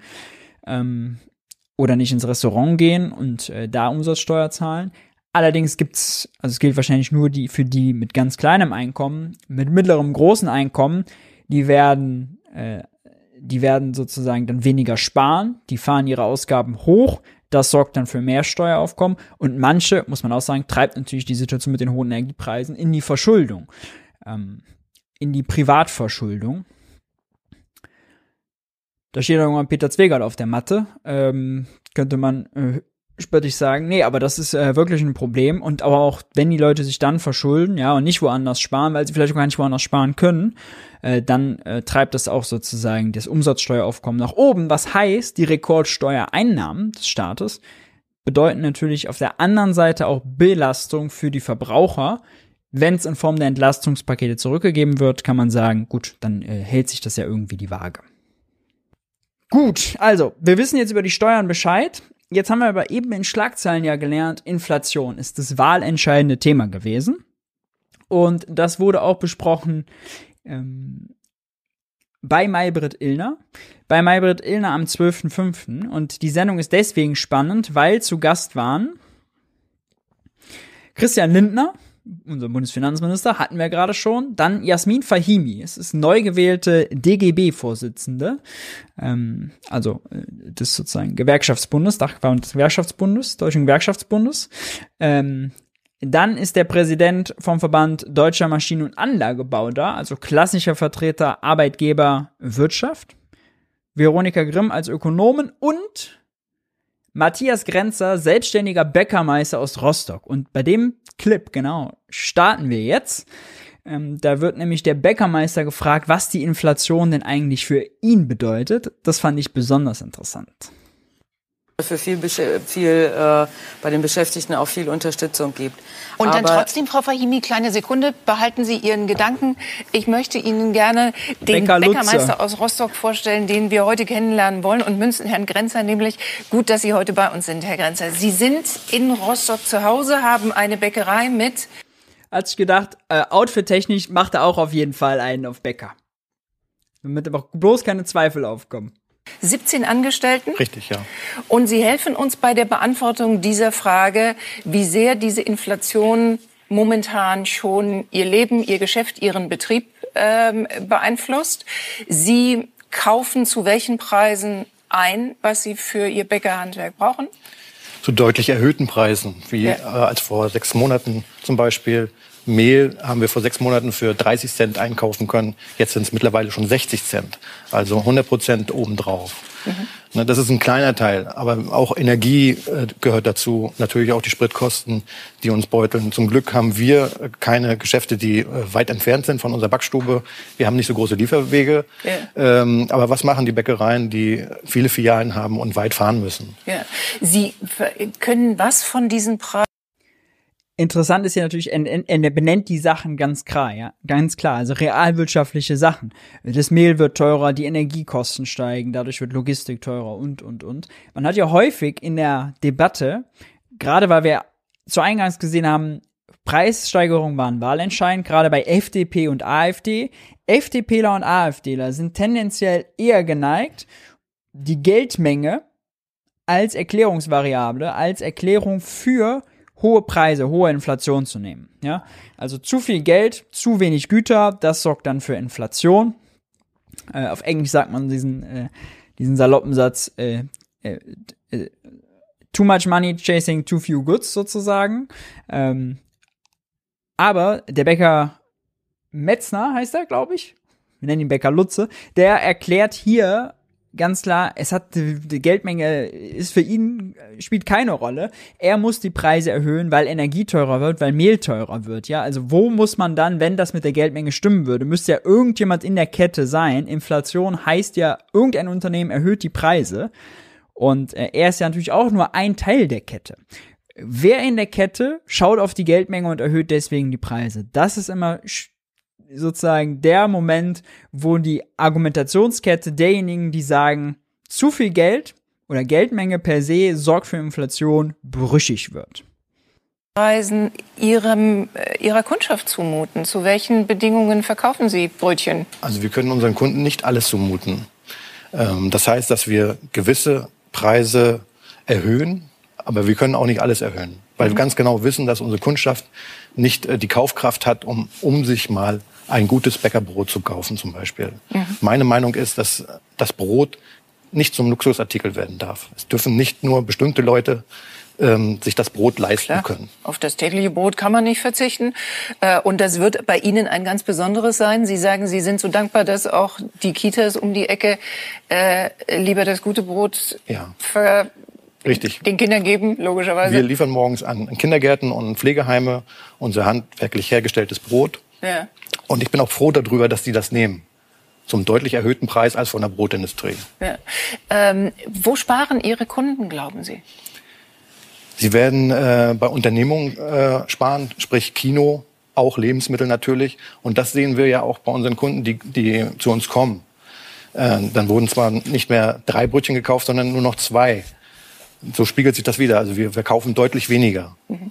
Und die äh das ist auch ganz wichtig zu verstehen, dass die Leute die Ausgaben, die sie tätigen, müssen weiterhin tätigen und dafür andere, sagen wir mal, optionale Ausgaben für Freizeitgestaltung, ja, das, was das Leben dann lebenswert macht, Kino, Theater, Fußballstadion, äh, Ausflüge und so weiter und so fort, da eher kürzen. Das ist auch das Problem bei hohen Spritpreisen, denn die Leute, die auf ihr Auto angewiesen sind, weil Bus und Bahn keine Alternative sind, die, wenn dann der Spritpreis teurer wird, können die nicht einfach weniger Auto fahren und sparen beim Sprit, sondern kürzen dann woanders. Ja, bei Heizung, bei Strom dasselbe.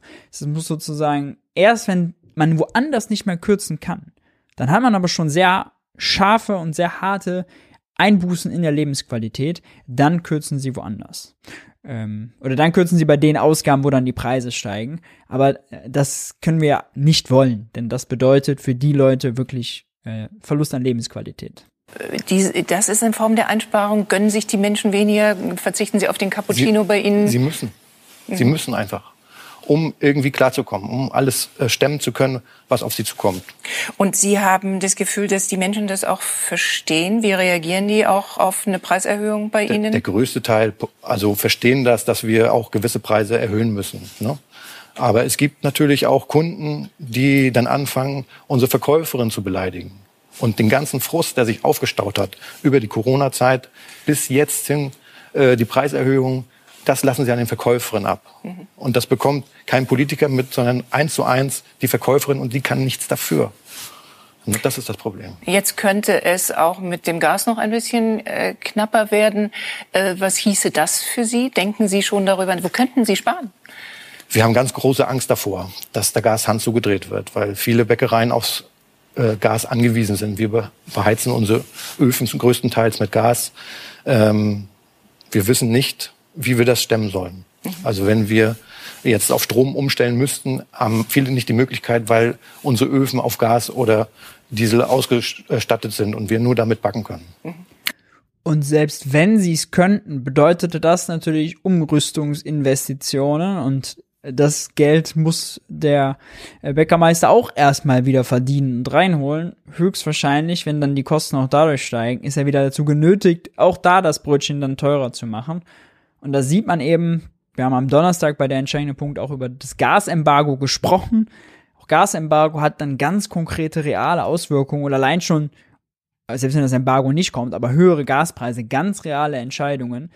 Beim Bäcker sogar, ja. Also eigentlich bei Sachen, wo man sich gar nicht, wenn man jetzt an Gas denkt, denkt man erstmal an die Heizung und denkt man vielleicht an Industrie, aber es zieht sich durch die ganze Wirtschaft. Und Sie haben auch keine Silos und können keine Vorräte anlegen, weil Sie eben eine kleine Bäckerei sind und keine große. Richtig, genau. Das heißt, Sie können auch nicht vorsorgen, um jetzt einigermaßen gut durch diese Zeit zu kommen. Nein, das ist unmöglich. Haben Sie Verständnis für das, was diese Bundesregierung tut? Haben Sie Verständnis dafür, äh, dass man Prioritäten setzen muss in dieser Situation, dass es eben eine Zeit wird, in der Handwerksbetriebe wie der Ihre eben auch durch eine schwere Zeit gehen. Ich habe Verständnis dafür. Ja. Aber es das heißt ja nicht umsonst, dass viele Handwerksbetriebe die Wirtschaftsmacht von nebenan sind. Das die Wirtschaftsmacht von, von nebenan? nebenan? Ja. Ah, okay. Wir, wir, arbeiten mit den, mit den Leuten vor Ort, regional für die Leute vor Ort. Ja. Wir können nichts outsourcen. Wir können auch nicht mit unserer Bäckerei jetzt von Rostock nach München ziehen. Das ist unmöglich. Mhm. Äh, das können Industriebetriebe. Und deshalb brauchen wir auch die Unterstützung, um vor Ort weiter zu produzieren zu können. Mhm. Ne, es darf nicht nur an Industriebetriebe oder ausgewählte Betriebe gehen, sondern wir brauchen auch dann die Unterstützung, wenn es hart auf hart kommt. Mhm. Wir stehen der Regierung bei, aber wir brauchen auch die Unterstützung. Nun sind Sie das ist ein wichtiger Punkt, weil häufig Ökonomen ja sagen, ja, lass mal nur den Preis sich anpassen, dann regelt der Markt das schon alles von alleine und die Unternehmen werden sich dann neu ansiedeln, darauf ein, äh, einstellen, ihre Produktion ändern, quasi, dass sich alles anpasst. Konsumenten werden ihr Verhalten anpassen äh, und so weiter und so fort. Und er sagt ja hier ganz klar, also es gibt gewisse Faktoren, wie zum Beispiel der Standort, äh, die Nachbarschaft, die Kunden, Kundenloyalität, das sind qualitative Faktoren, die machen diesen ganzen sozusagen Prozess, den man in so VWL-Lehrbüchern dann hat, so rationale Konsumenten und rationale Produzenten, alle passen sich nur, der Preis reicht als Signal und die passen sich dann alle schon optimal an. In der Realität viel, viel schwieriger auch noch Innungsmeister, das sehen wir heute an Ihrer Kleidung. Ähm, und wir fragen mal Christian Lindner, ob, glauben Sie, Herr Lindner, diese zwei Pakete, diese Aushilfspakete reichen für Herrn Grenzer, die Entlastungspakete? Na, immerhin haben wir zwei Dinge, die ihn direkt äh, betreffen. Zum einen äh, wird die sogenannte EEG-Umlage auf die Energie abgeschafft, jetzt Mitte des Jahres. Äh, die zahlen Sie als Handwerksbetrieb auch. Das heißt, äh, da entlasten wir direkt seine Stromrechnung. Mhm. Sie haben ähm, ja auch über die Mobilität gesprochen. Die Energiesteuer wird ebenfalls auf das europäische Minimum reduziert. Davon profitieren Sie.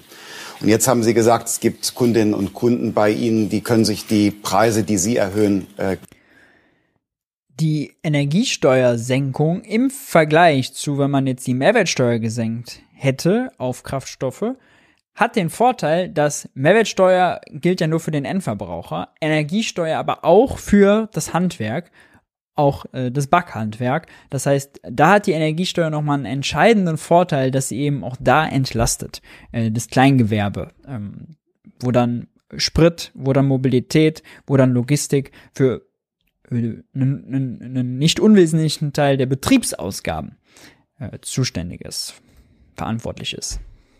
Gegenwärtig nicht leisten und sind in Sorge. Es kommt auch an der um das noch hinzuzufügen, das kann zum Beispiel, wenn man sagt, nee, statt Tankrabatt, lieber eine Energiepreispauschale, lieber ein Klimageld, das kann das nicht leisten. Ja, auch das, das Klimageld oder die Pauschalenzahlung, die gehen ja nur an private Verbraucher. Die setzen nicht äh, beim äh, Bäckermeister an und machen seine, senken seine Betriebsausgaben, weil da Energie, weil da ähm, äh, Kraftstoffe eben auch ein relevanter Anteil von sind. Das macht die en Senkung der Energiesteuer da äh, sozusagen äh, ganz nützlich, ganz brauchbar. Ja, das ist ein Vorteil, struktureller Vorteil. Energiesteuer privat und gewerblich und Auszahlungen, Pauschalzahlungen, Mehrwertsteuersenkung nur privat, nur für einen Verbraucher. Theke dann zu, äh, zu äh, beklagenswerten Szenen, denen müssen wir helfen. Das heißt also den Menschen etwa im Bezug der Grundsicherung oder äh, der Wohngeldbezieher, äh, der die steigenden Heizkosten äh, decken muss, denen helfen wir, indem gezielt die besonders betroffenen Haushalte auch eine Direktzahlung bekommen, damit bei ihnen die Inflation nicht so durchschlägt. Andere, die gut verdienen, die können sich das Bäckerbrot auch für äh, ein paar Cent oder Euro mehr leisten. Aber die, die das nicht können, denen müssen wir direkt helfen. Ich glaube deshalb, dass äh, das Paket, oder in Wahrheit sind es ja mehrere Pakete, mhm. die wir geschnürt haben, über 30 Milliarden Euro, dass die eine gute Balance haben aus Hilfe für die Wirtschaft, auch gerade für die Handwerksbetriebe einerseits und auf der anderen Seite Hilfe für die besonders Betroffenen. Aber müssen wir das zeigt diese zwei Wege, die es gibt. Ja, entweder man kann die Leute vor und die Unternehmen dann in dem Fall vor hohen Preisen schützen, direkt, oder man lässt die höheren Preise zu und entlastet dann zum Beispiel über äh, die Energiepreispauschale, über äh, den Kinderbonus, über einmalig 100 Euro für Menschen in Grundsicherung, über den Heizkostenzuschuss, ja. Äh, das sozusagen dann die Wiedergutmachung, wenn man so will. Wenn ich dafür Sorge tragen, dass jeder, egal äh, in welcher Gehaltshöhe er, er liegt oder Hartz IV bezieht, sich ein Kulturgut deutsches Brot leisten kann? Ich bin sofort bei Ihnen. Ich komme ja aus einer äh, Bäckerfamilie bis hin zu meinem Urgroßvater. Also insofern, was äh, das Werben für das, äh, das Kulturgut deutsches Brot angeht, finden Sie vermutlich niemanden im Bundeskabinett, der das, der das, der das so traditionell ja. wertschätzt wie Sie. Und ich gebe Ihnen recht. Und deshalb, deshalb sage ich ja gerade, äh, wir müssen die besonders Betroffenen, also Hartz-IV-Empfänger, ähm, Grundsicherungsbezieher, die müssen wir direkt unterstützen, auch durch Einkommen, das der Staat auszahlt. Ich gehe aber noch einen Schritt weiter. Auch die breite Mitte der Gesellschaft, auch der Facharbeiter, der jetzt nicht bedürftig ist und Sozialleistungen äh, erzielt, der braucht ebenfalls eine Unterstützung. Eine Unterstützung durch die Arbeitgeberinnen und Arbeitgeber, mhm. durch angemessene Tarifabschlüsse und auch Christian Lindner argumentiert für angemessene Tarifabschlüsse. Das äh, hört man auch nicht so häufig von einem Wirtschaftsliberalen. Auf der anderen Seite durch den Staat, der nicht zum Gewinner der sogenannten kalten Progression wird, indem er jede Tarifsteigerung, die nur die äh, Kaufkraftverluste ausgleicht, sofort zum Anlass nimmt, um seine Steuern darauf zu stärken. Matthias Grenzer aus Rostock. Es ist toll, dass Sie heute bei uns sind. Wir danken Ihnen ganz herzlich und werden die Frage natürlich mitnehmen. Sie kaufen anders ein heute. Sie persönlich sind Sie ja, haben auch Glück, das Gefühl, dass Sie sparen müssen? Zum Glück habe ich ja Backwaren zu Hause. Ja. Äh, daran liegt es nicht. Aber wenn ich jetzt äh, meine Lieblingswurst zum Beispiel kaufe, sehe ich natürlich auch den Preisunterschied. Wir gucken auch in der Familie nach Sonderangeboten, wie jeder andere auch. Ähm, aber wir müssen uns auch einschränken. Mhm. Wie, wie der Normalbürger auch.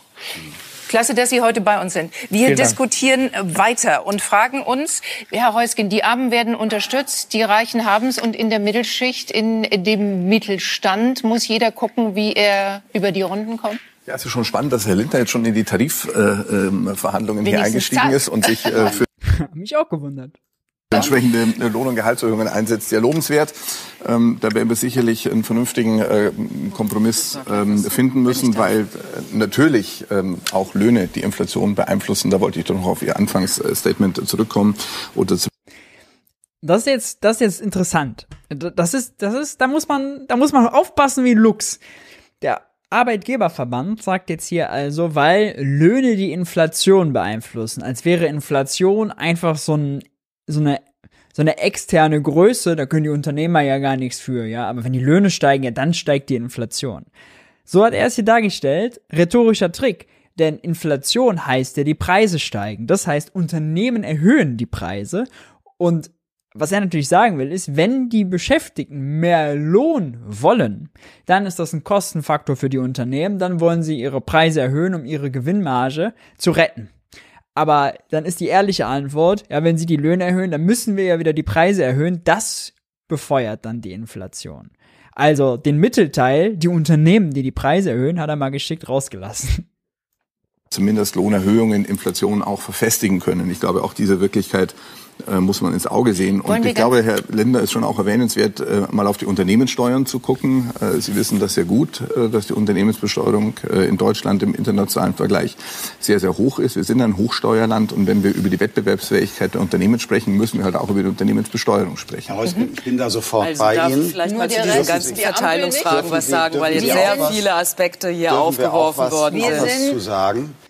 Unternehmen, die Forderung nach der Unternehmenssteuer ist natürlich so der absolute Klassiker der Arbeitgeberverbände.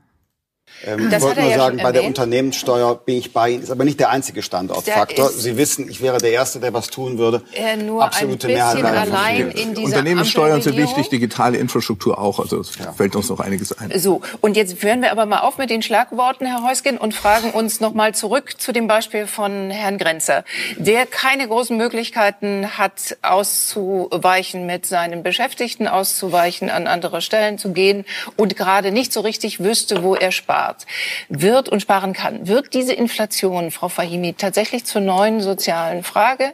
Wird für die ganz Armen nachzubessern sein? Herr Klingbeil, SPD-Vorsitzender, hat das angedeutet.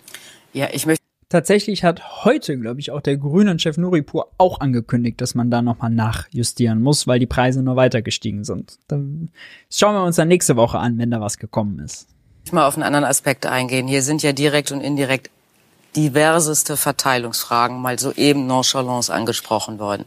Und ich glaube, dass man sie auch wirklich nochmal auf den Punkt ansprechen muss. Ich will das nochmal wiederholen. Es wird jetzt darum gehen, ob wir in diesen großen Herausforderungen mehr soziale Gerechtigkeit walten lassen, dass nicht wieder passiert, dass in dieser Krise nur die Armen ärmer werden. Das hat viele verteilungspolitische Aspekte, die Entlastungspakete haben eine richtige Stoßrichtung, aber man muss sich jetzt genauer anschauen, dass eben die Haushalts, die einkommensschwächsten Haushalte nicht am meisten von diesem Entlastungspaket profitieren. Da sehen wir Nachbesserungsbedarf. Woran machen Sie ich das sehe fest? aber auch, ich sehe, vielleicht darf ich einmal ganz kurz auch meinen Gedanken zu Ende aber vielleicht führen. können Sie auch einen Grund ähm, geben für vielleicht, Ihre These. Ich, ich glaube, Sie haben jetzt genügend Teile Ihrer Darstellung, Ihrer Position gehabt. Beef zwischen Lindner und dem DGB. Was interessant ist, also äh, was sie meint, ist absolut wahrscheinlich profitieren diejenigen, die viel verdienen, am meisten von den Entlastungen. Zum Beispiel bei jetzt der Senkung der Energiesteuer, äh, bei der Abschaffung der EEG-Umlage, weil sie ja höhere Verbräuche haben. Äh, es stimmt nicht bei jeder Maßnahme, denn bei der Energiepreispauschale ist es so, die 300 Euro kriegt man brutto, wenn man viel verdient, zahlt man darauf mehr Steuern, als wenn man wenig verdient. Zum Beispiel. Ähm, das ist das eine. Das andere ist, die, das Institut für Makroökonomie und Konjunkturforschung, IMK von Hans Böckler, hat das mal äh, Entlastungspaket mal unter die Lupe genommen, hat sich das angeguckt, wie die Entlastungswirkungen sind. Tatsächlich ist es so, dass äh, Beschäftigte mit kleinem Einkommen ganz am, am meisten eigentlich am besten entlastet werden. Ähm, auch die mit äh, Paare mit Kindern äh, ganz gut wegkommen. Wer außen vor bleibt, wer sehr wenig entlastet wird, sind die Minijobber, sind die Studenten und sind die Rentner. Die kriegen nämlich alle auch diese Energiepreispauschale nicht, weil die werden nur an Beschäftigte ausgezahlt, die steuerpflichtig sind. Das fällt bei Studis, Minijobbern und Rentnern eben weg. Und am ärmsten dran sind, kann man sozusagen die Armutsrentner, die dann auch kein Auto mehr fahren. Die kriegen also auch durch die äh, Energiesteuersenkung und so weiter nichts. Ähm, haben wahrscheinlich, also die Frage, wenn sie können, wenn sie noch Bus fahren, haben sie vom ÖPNV-Ticket was. Aber das ist, das ist sozusagen die große Leerstelle, würde ich sagen, äh, die es da auf jeden Fall gibt. Ähm, sonst noch einige kleinere, aber das ist so die größte, die am meisten auffällt. Die zweite Frage ist, dass wir in einer Situation sind, in der wir ja offensichtlich viele Milliarden Euro in die Hand nehmen müssen für verteidigungspolitische Fragen, für Investitionspolitik, mhm. für die Aufrechterhaltung unserer sozialen Systeme, für die Sicherung von Arbeitsplätzen, was Kurzarbeitgeld angeht. Und irgendwann muss man mal die Frage beantworten, wer das eigentlich alles bezahlt. Das bleibt, ja, das ist bis jetzt, nicht, das ist bis jetzt, das ist jetzt, das ist bis jetzt unbeantwortet. Ähm, wenn es da muss ich Sie leider unterbrechen, denn es ist beantwortet. Es ist beantwortet, wie es bezahlt wird. Das zweite Entlastungspaket kommt über den Ergänzungshaushalt, äh, wird es sozusagen geregelt. Der Ergänzungshaushalt wird begründet mit den Kosten und den Folgen durch den Ukraine-Krieg. Dadurch wird die Schuldenbremse ausgenommen für diese Ausgaben. Das heißt, das zweite Entlastungspaket und die äh, Flücht äh, Ausgaben für äh, Flüchtlingsaufnahme und Entwicklungshilfe für die Ukraine werden alle über das Ent äh, zweite über, das, über den Ergänzungshaushalt geregelt und von der Schuldenbremse ausgenommen. Ja, das heißt, sie fallen nicht unter die Schuldenbremse, sie bedeuten nicht, dass irgendwo anders Ausgaben gekürzt werden müssen und wie werden sie dann finanziert? Ist dann ganz stumpf ge gesagt, der Staat verkauft neue Staatsanleihen, nimmt damit Gel Geld ein, was er über den Umweg der Banken sich von der Europäischen Zentralbank besorgt. Dort entsteht das Geld auf Knopfdruck, können wir ein anderes nochmal ausführlicher machen. Und so gibt Christian Lindner dann quasi da neues Geld aus. Die Finanzierungsfrage ist also eigentlich geklärt. Und es ist gut, dass man das über den Ergänzungshaushalt macht. Es wäre sogar ein Grund gewesen, noch mutiger zu sein beim Entlastungspaket. Ich hoffe, Sie satteln dann nochmal auf, dass zum Beispiel die Energiepreispauschale auch an Rentner, auch an Studis, auch an Minijobber geht. Denn wenn das von, solange, das wird ja von der Schuldenbremse ausgenommen, ähm, deswegen können sie da mutiger sein, können sie da mehr Ausgaben tätigen. Und wenn man schon 100 Milliarden für die Bundeswehr macht, dann wären quasi 100 Milliarden Entlastung plus Energiewende auch eine schicke symbolische Größe gewesen eine Tatsache gibt, dann ist es, dass Gewerkschaften immer verantwortliche Tarifabschlüsse machen. Durch Tarifverträge ist noch kein Betrieb in Schwierigkeiten gekommen. Wir müssen uns Sorgen machen um die Bereiche, die überhaupt nicht tarifgebunden sind. Und jetzt greife ich gerne mal ein Stichwort von Herrn Heusgen auf, nämlich die Frage, inwiefern es nicht schon auch einen Bedarf der Umverteilung in diesem Land gibt. Mhm. In den zwei Jahren der Pandemie sind die zehn Prozent reichsten Deutschen, die schon ohnehin zwei Drittel des gesamtvolkswirtschaftlichen Vermögens besitzen, nochmal um 100 Milliarden reicher geworden. Und wie viel historische Momente brauchen wir eigentlich noch, um jetzt wirklich auch mal substanziell zu sagen, es bedarf einer Umverteilung von oben nach unten? Auf welche Art und Weise können wir uns gerne drüber unterhalten? Ich habe ein paar Vorschläge gemacht, Vermögensteuer, Lastenausgleich, äh, andere Dinge. Und wir können auch sehr gerne über eine veränderte veränderte Einkommenssteuerreform Gut, dann reden, die Moderatorin wofür wir, wofür wir einen Form, Reformvorschlag gemacht haben, der 95 Prozent der Haushalte entlasten würde. So, Lassen jetzt, Sie uns dazu ins Gespräch kommen. Oh ja, jetzt hebe ich nur ganz kurz den Finger und sage, damit wir es wirklich ordnen. Wir reden über äh, die Einnahmen, die sinken und über die Ausgaben, die steigen. Und da denkt man natürlich als normaler Mensch sofort an Gehaltserhöhungen, die helfen könnten. Frage also nochmal an einen Arbeitgeber. Herr Heusgen, muss nicht logischerweise schon, damit Sie die Fachkräfte erhalten, auch über eine Lohnerhöhung nachgedacht werden. Sie müssen jetzt nicht die der Stahlindustrie von 8,2 toll finden. Selbstverständlich, die, die also selbstverständlich braucht es eine Lohnerhöhung. Okay. Es geht nicht um das Ob, es geht um das, das Maß. Okay. Ich führe keine Tarifverhandlungen, deswegen Nein. bin ich nicht der, der die Zahl nennt. Aber dass wir natürlich eine, eine angemessene Erhöhung der Entgelte brauchen, ist völlig klar. Gut. Und was sagen Sie zu dem Vorwurf, dass ordentlich verdient wurde? Ich glaube, auch in diesem Jahr sind also ordentlich verdienen ist grundsätzlich schon mal kein Vorwurf. Ist nicht schlecht, aber es sind 70. Das habe ich auch nicht gesagt. Es sind 70 Milliarden. Eben, wir wollen ordentlich verdienen ist kein Vorwurf. Wollen ja auch friedlich bleiben. Es sind 70 Milliarden an die Aktionäre äh, ausgeschüttet worden allein in diesem Jahr. Das sind ordentliche ähm, Renditen oder Dividenden korrekterweise. Das sind Rekordsummen. Das sind Rekordsummen. Da könnte man ja auch sagen, die sind dann nicht mehr investierbar. Sie plädieren immer, dass in also die nicht alle Aktionäre, nicht alle Aktionäre sind Millionäre und nur ganz wenige, nur ganz ganz wenige Aktionäre sind Milliardäre. Ja. Also ähm, würde ich schon mal ganz vorsichtig sein äh, mit dieser immer wieder wiederholten These, die Dividenden kommen den Reichen zugute. Es gibt auch ganz normale Menschen, die haben auch Aktien und die freuen sich auch über eine Dividende. Insofern ist der aber es ist schon ganz klar so, dass natürlich die unteren Einkommen, die sich kaum leisten können zu sparen und Vermögen aufzubauen, äh, Nettovermögen aufzubauen, dass die bei Aktien raus sind. Ja, die haben da, die haben da wirklich gar nichts von.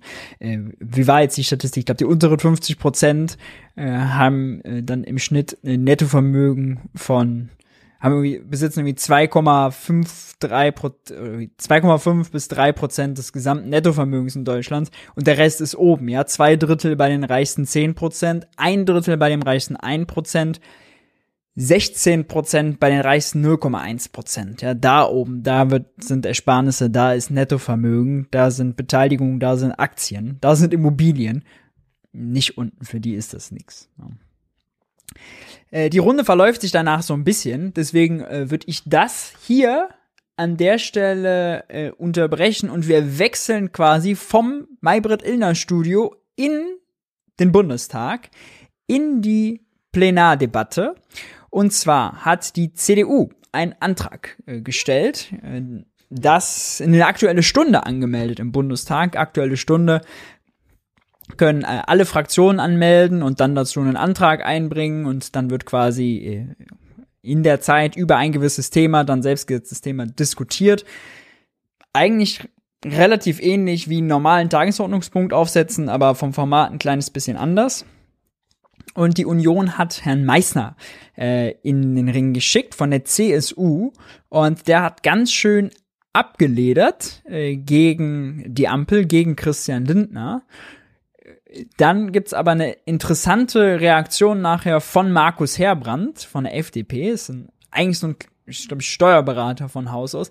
Ein ruhiger, wirklich sachlicher Typ, der dann aber doch nicht so sachlich bleiben konnte im Bundestag. Und am Ende nochmal eine Erwiderung von der SPD. Das schauen wir uns nochmal kurz an. Ruhe, weil hier doch äh, die Fachpolitiker jetzt ein wenig durchwechseln und wir schauen, wer der erste Redner sein wird. Michael Meister aus der Unionsfraktion ist auf dem Weg zum Pult und stellt den Antrag der Unionsfraktion vor. Frau Präsidentin, meine sehr verehrten Damen und Herren, heute steht die Situation der Menschen in unserem Land auf Antrag der CDU-CSU-Fraktion hier auf der Tagesordnung. Die Preise schießen seit Monaten in den Himmel. Das war lange bevor der Angriffskrieg von Russland auf die Ukraine begonnen hat. Aber die Auswirkungen dieses Krieges beschleunigen die Entwicklung. Die Menschen erleben das tagtäglich an der Supermarktkasse, wie die Lebensmittelpreise nach oben gehen. Die Menschen erleben das an der Tankstelle bei den Energiepreisen. Und dort will ich den Hinweis geben, dass viele Lieferverträge haben, bei Strom, bei Gas, mit Festpreisen, die irgendwann enden werden. Das heißt, wir sehen aktuell noch nicht die volle Wirkung der Inflation. Ein Teil der Wirkung wird erst in den kommenden Monaten auf die Menschen zukommen. Und das ist unabänderlich, dass es geschieht da hat er tatsächlich recht. Also äh, die Gefahr, dass das noch weiter durchschlägt und dass das jetzt in Zukunft vor allem erst durchschlägt und noch härter wird, das ist äh, auf jeden Fall Tatsache. Davon ist auszugehen. Und viele Menschen in unserem Land haben vorgesorgt für die Zukunft. Habeck hat, äh, Habeck hat zu tun, der geht weg, genau. Haben eine Altersversorgung aufgebaut außerhalb der gesetzlichen Rente und müssen jetzt erleben, dass über Inflation das, was sie an Vorsorge fürs Alter aufgebaut haben, entwertet wird. Und wenn wir die Teuerungsraten sehen, aktuell von 7,4 Prozent, dann ist es etwas, was über meinen Erfahrungshorizont, und ich bin jetzt 28 Jahre Mitglied dieses Parlaments, hinausgeht. Seit 40 Jahren haben wir keine solche Entwicklung in Deutschland erlebt. Und deshalb müssen wir dringend dagegen arbeiten, meine Damen und Herren.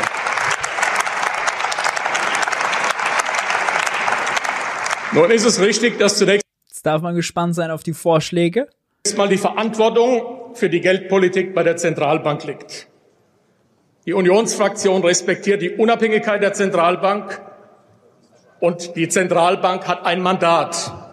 Und wir erwarten, dass die Zentralbank dieses Mandat in dieser außergewöhnlichen Situation entschlossen, kraftvoll und zeitnah wahrnimmt, meine Damen und Herren das ist besonders spannend. Eigentlich widerspricht er sich hier, weil CDUler, FDPler schieben das immer vor sich her. Die Zentralbank ist unabhängig, den darf man keine Vorgaben machen, da darf man nicht mal als Politiker bewerten. Ja, Christian Lindner sagt immer, ja, er gibt er in seiner Rolle als Finanzminister natürlich keine Bewertung der Geldpolitik und äh, keine sozusagen Vorschläge oder so. Und jetzt fordern sie aber die Zentralbank auf mit ihrer Geldpolitik, was de facto heißt, Zinsen hoch und weniger Staatsanleihen kaufen. Ähm, fordern sie äh, die Zentralbank auf, die Inflation zu stoppen. Der Wirkungsmechanismus, den sie dahinter vermuten, äh, oder die Annahme ist, wenn die Zentralbank die Zinsen erhöht, ja, dann werden zum Beispiel Bankkredite teurer. Wenn die Bankkredite teurer sind, dann werden weniger Unternehmen investieren. Wenn weniger Unternehmen investieren, dann schwächt das sozusagen die Wirtschaft, die Konjunktur, die kühlt ab. Menschen werden äh, arbeitslos dann am Ende und das kühlt die Wirtschaft und damit auch die Preise ab, ja, bringt die Preise runter. Das Problem daran ist, dass das mit dem Zins Unternehmen investieren nicht unbedingt nur, ob der Zins jetzt 0 oder 2 Prozent ist. Ja, das, äh, sie investieren, wenn sie glauben, okay, in Zukunft kann ich, lohnen sich die Investitionen, weil sie mehr Geschäft haben, weil sie volle Auftragsbücher haben. Das ist relevant. Der Zins ist generell eher ein schwieriges Kriterium. Aber selbst wenn man das mal annimmt, was sie da sozusagen als Wirkungsmechanismus aufstellen, dann bedeutet es ja am Ende, äh, erstens geht auf Kosten derjenigen, die dann arbeitslos werden, das ist das eine. Und das zweite ist, die Nachfrage ist ja gar nicht das Entscheidende gerade für die Inflation. Die Angebotsseite ist ja das Entscheidende, dass Energiepreise steigen, dass Lieferketten gebrochen sind, dass Produkte fehlen, dass Produkte zu spät kommen, Halbleitermangel, äh, gewisse Rohstoffe nicht kommen, gewisse äh, Sachen teurer werden. Das treibt ja die Inflation. Und da hat der Zins der Europäischen Zentralbank nicht viel mit zu tun. Der äh, Chef der äh, Bundesbank, Präsident der Bundesbank, Joachim Nagel, das jetzt auch im Bundestag gesagt. Ähm, da gab es so eine Fragerunde, da konnten die Abgeordneten Joachim Nagel fragen und da hat er gesagt, ja, also wenn man ehrlich ist, in erster Verteidigungslinie haben wir als Zentralbank überhaupt keinen Einfluss auf die gestiegenen Energiepreise, auf den Preisschock von der Angebotsseite. Wir sind machtlos. Wenn das so ist, wenn die Zentralbank machtlos ist, gegen Angebotsschocks, gegen hohe Preissteigerungen von der Angebotsseite, ja, wenn sie nur die Nachfrage drosseln kann, was ich auch schon ein, äh, Fra ein kleines Fragezeichen dran machen würde, dann muss man doch sagen, ist es eigentlich ein bisschen schräg, dass wir sagen, die Zentralbank ist dafür verantwortlich, die Inflation zu managen. Ja, also dass sie das Mandat hat, Preis, für Preisstabilität zu sorgen. Wir sehen gerade, dass sie versagt, dass sie nicht eigentlich nichts kann. Ähm, keine Chance hat, die hohe Inflation runterzubringen. Und die zehn Jahre vorher haben wir das Gegenteil gesehen. Da war die Inflation zu niedrig. Da waren wir permanent unter dem Inflationsziel von zwei Prozent. Da hatte sie nicht die Möglichkeit, obwohl sie den Zins gesenkt hat, Einlagezins sogar äh, negativ gemacht hat, obwohl sie ganz viele Anleihen gekauft hat, damit die äh, Rendite auf Staatsanleihen, auf deutsche Staatsanleihen, zehnjährige ins Minus gedrückt hat, äh, minus 0,5 Prozent. Ähm, dass, dass sie damit auch nicht geschafft hat, die Wirtschaft anzukurbeln und für zwei Prozent Inflation zu sorgen. Das heißt, das Mandat der EZB, Preisstabilität, damit überfordert man sie eigentlich. Und wer hat größeren Einfluss darauf? Das werdet ihr jetzt fragen. Ja, richtig. Denn natürlich haben Christian Lindner und Robert Habeck gerade viel mehr Einfluss darauf, auf das Preislevel. Ja. Für Alternativen zu sorgen zum russischen Gas, über das Embargo zu entscheiden, äh, über die äh, über die äh, Bruttopreise zu entscheiden, indem man an die Mehrwertsteuer, an die Energiesteuer geht. All das beeinflusst das Preislevel äh, und damit auch sozusagen das, was wir dann nachher als Inflation messen und beschreiben. Fand ich ganz interessant. Und es wird immer so gesagt, nur die Inflation, nur die EZB ist für Inflation zuständig. Das ist auch falsch, denn auch die Wirtschaftspolitik des Bundes ist für Inflation zuständig. Das sind die magischen vier Ziele, mittlerweile eigentlich eher sechs Ziele und eins davon ja, ist auch Preisstabilität. Aber es wird immer bei der EZB überbetont. Lustig ist aber dieser Widerspruch, EZB unabhängig, aber eigentlich haben sie Forderungen an die EZB. Das passt natürlich nicht zusammen. Genau, weil gerade die Frage im Chat kam, also würde sich der Mangel äh, im Angebot nicht entspannen, wenn die Nachfrage sinkt. Äh, das ist genau richtig. Ja? Ähm, äh, das Problem ist nicht sozusagen zu viel Nachfrage, das Problem ist, dass das Angebot per se teurer wird.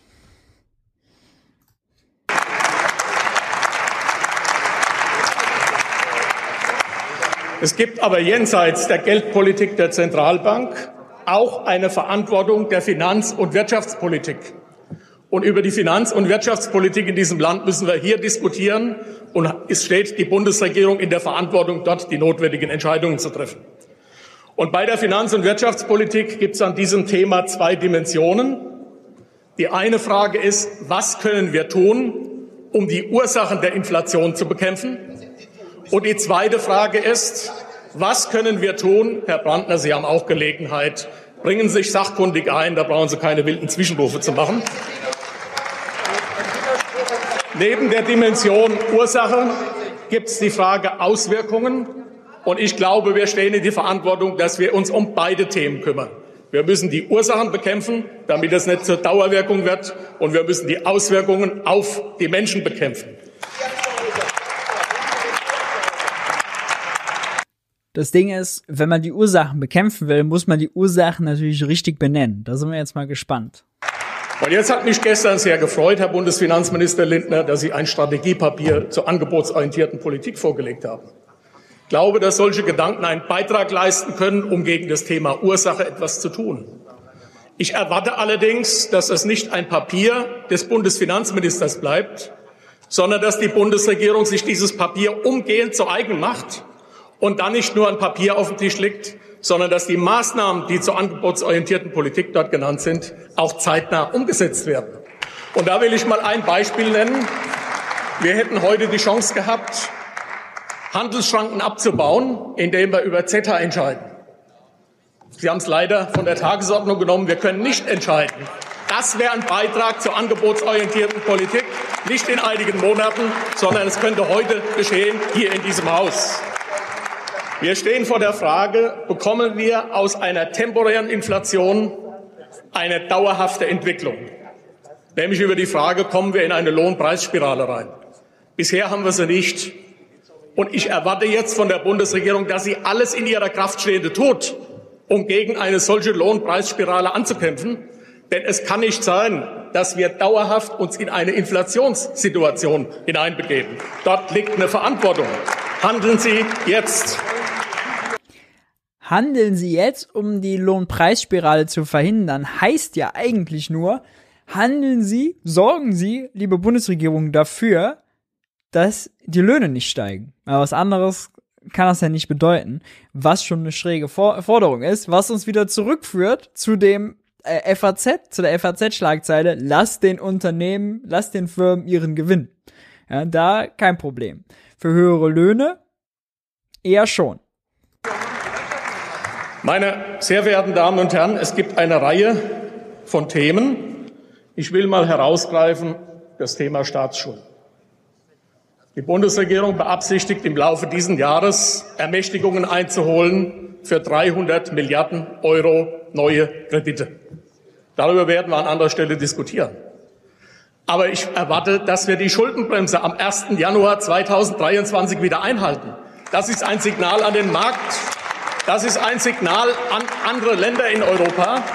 Und es gibt der Zentralbank den Spielraum, den sie dringend braucht, um eine vernünftige Geldpolitik zu machen. Und zum Abschluss, weil mir die das ist auch interessant mit der Schuldenbremse. Äh, die CDU brüstet sich ja immer damit. Wenn man aber mal genau hinguckt, dann hat eigentlich die Schuldenbremse, geht die damit einher, dass es weniger öffentliche Investitionen gab. Also die Schuldenbremse ist quasi eine Investitionsbremse geworden in, es gab Jahre, da waren die Nettoinvestitionen des Staates sogar negativ. Das heißt, es ist mehr Infrastruktur abgeschrieben worden, verfallen, als mit Investitionen neu aufgebaut wurde. Und hätten wir die letzten Jahre mehr investiert, hätten wir die Schuldenbremse nicht gehabt, ja, investiert in äh, Wind, in Solar, im, in erneuerbare Energien allgemein, in den Netzausbau, in die Verkehrswende, in Bus, in Bahn, dann hätte uns, hätten wir also in der Vergangenheit mehr Geld dafür ausgegeben, dann hätte uns heute die höher, hätten uns heute die höheren Importpreise für Öl, für Gas, für Kohle, ja, hätte uns die Abhängigkeit von Russland nicht so hart getroffen.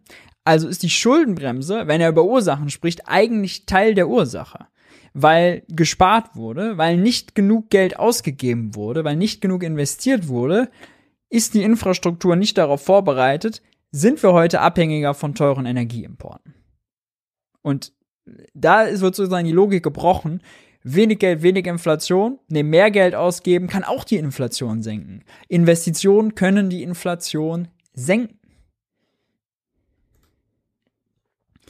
Joe Biden hat es außerdem in den USA sogar verstanden. Ja, er hat das auch explizit gesagt, dass er mit seinem Infrastrukturprogramm, was dann klein verhandelt wurde von den politischen Kontrahenten, auch äh, innerhalb der Demokraten, komplett anderes Thema. Aber das hat sozusagen auch ein, einer seiner Argumente, warum es jetzt sehr sinnvoll ist, in Infrastruktur zu investieren. Die Zeit, Frau Präsidentin, etwas davonläuft. Gäbe noch viel zu sagen. Wir haben auch in Europa den Stabilitäts- und Wachstumspakt außer Kraft gesetzt. Auch das wäre dringend notwendig, dass am 1. Januar der wieder in Kraft tritt. Und ich erwarte, dass man nicht sich hinter der Formulierung versteckt als Bundesregierung. Wir warten die Prüfung der Kommission ab. Nein, hier sind klare Signale an den Markt und an unsere anderen Mitgliedstaaten im Euroraum zu erwarten. Vielen Dank für die Aufmerksamkeit. Was für die natürlich auch problematisch ist, wenn die dann auch nicht investieren können. Die müssen ja auch loskommen, die müssen auch die Energie- und die Verkehrswende schaffen. Oh. Wir werden die Diskussion an anderer Stelle weiterführen. Michael Meister für die Unionsfraktion und zu deren Antrag. Michael Meister zur Inflation und darauf hat dann nachher von FDP Markus Herbrand geantwortet und der war stink sauer. Mit ihrer Sicht auf die Dinge, die insbesondere was die Preissteigerungen im Energiesektor angeht. Das war bei ihm wirklich bemerkenswert, weil er eigentlich ein ruhiger Zeitgenosse ist, ein sehr sachlicher, ähm, detailorientierter äh, Abgeordneter, ist auch im Finanzausschuss, qua Ausbildung, glaube ich, Steuerberater. Der nächste Redner ist Markus Herbrandt und er ist finanzpolitischer Sprecher der FDP-Fraktion. Die Inflation ist zurück in Deutschland sowie im gesamten Euroraum ist äh, die Inflation im Laufe des vergangenen Jahres vor allem als Folge der Corona-Krise sprunghaft angestiegen, übrigens sehr viel stärker als auch von vielen Ökonomen erwartet. Das liegt nicht zuletzt daran, dass weltweit die Lieferketten gestört sind. Daneben wirken sich steigende Transport- und auch Produktionskosten belastend aus. Und jetzt kommt selbstverständlich auch noch der Krieg zusätzlich hinzu. Keine Frage also, es handelt sich um ein wirklich wichtiges Thema. Die Antwort der antragstellenden Fraktion ist jedoch unseriös. Zum einen deshalb, weil sie alles das, was schon geschehen ist, beziehungsweise augenblicklich im parlamentarischen Verfahren ist, unterschlagen und zum anderen deshalb, weil Sie uns natürlich auch verschweigen, wie Sie denn noch mehr Entlastungen eigentlich finanzieren wollen. Was in dem Moment ein berechtigter Einwand ist, weil die CDU ja sagt, Schuldenbremse, Schuldenbremse, Schuldenbremse und europäische Fiskalregeln, aber gleichzeitig mehr Entlastungen wollen, ohne zu sagen, wo woanders gekürzt werden soll. Die Rechnung geht mathematisch nicht auf. Ähm, mit dem Entlastungspaket, ja, wenn sie argumentieren, okay, einfach mehr Anleihen verkaufen und sozusagen die Entlastung und mit dem Ergänzungshaushalt an der Schuldenbremse vorbei, das wären Argumente. Das machen sie ja nicht. Soweit zum Grundsätzlichen gerne drei Punkte konkret. Erstens suggeriert der Antrag, dass, die, dass der Staat die Inflation quasi im Alleingang beheben kann. Sie gehen in Ihrem Antrag fahrlässig unsauber mit der Trennung zwischen Geld- und Fiskalpolitik um, einem Grundpfeiler unserer Wirtschaftsordnung. Das wissen Sie auch besser. Die Ursachen von Inflation kann nämlich nur die Geldpolitik, also die Zentralbank, bekämpfen. Da hat er sich jetzt selber widersprochen, weil er vor einer Minute gesagt hat, die Corona-Pandemie hat uns die Inflation gebracht und dann kam jetzt die Energiekrise und die gebrochenen Lieferketten. Wenn er das hat also, das ist die Ursache der Inflation. Jetzt sagt er nur die Geldpolitik. Geldpolitik ist, was die Europäische Zentralbank macht, sprich Zinsen hoch, Zinsen runter, mehr Anleihen kaufen, weniger Anleihen kaufen.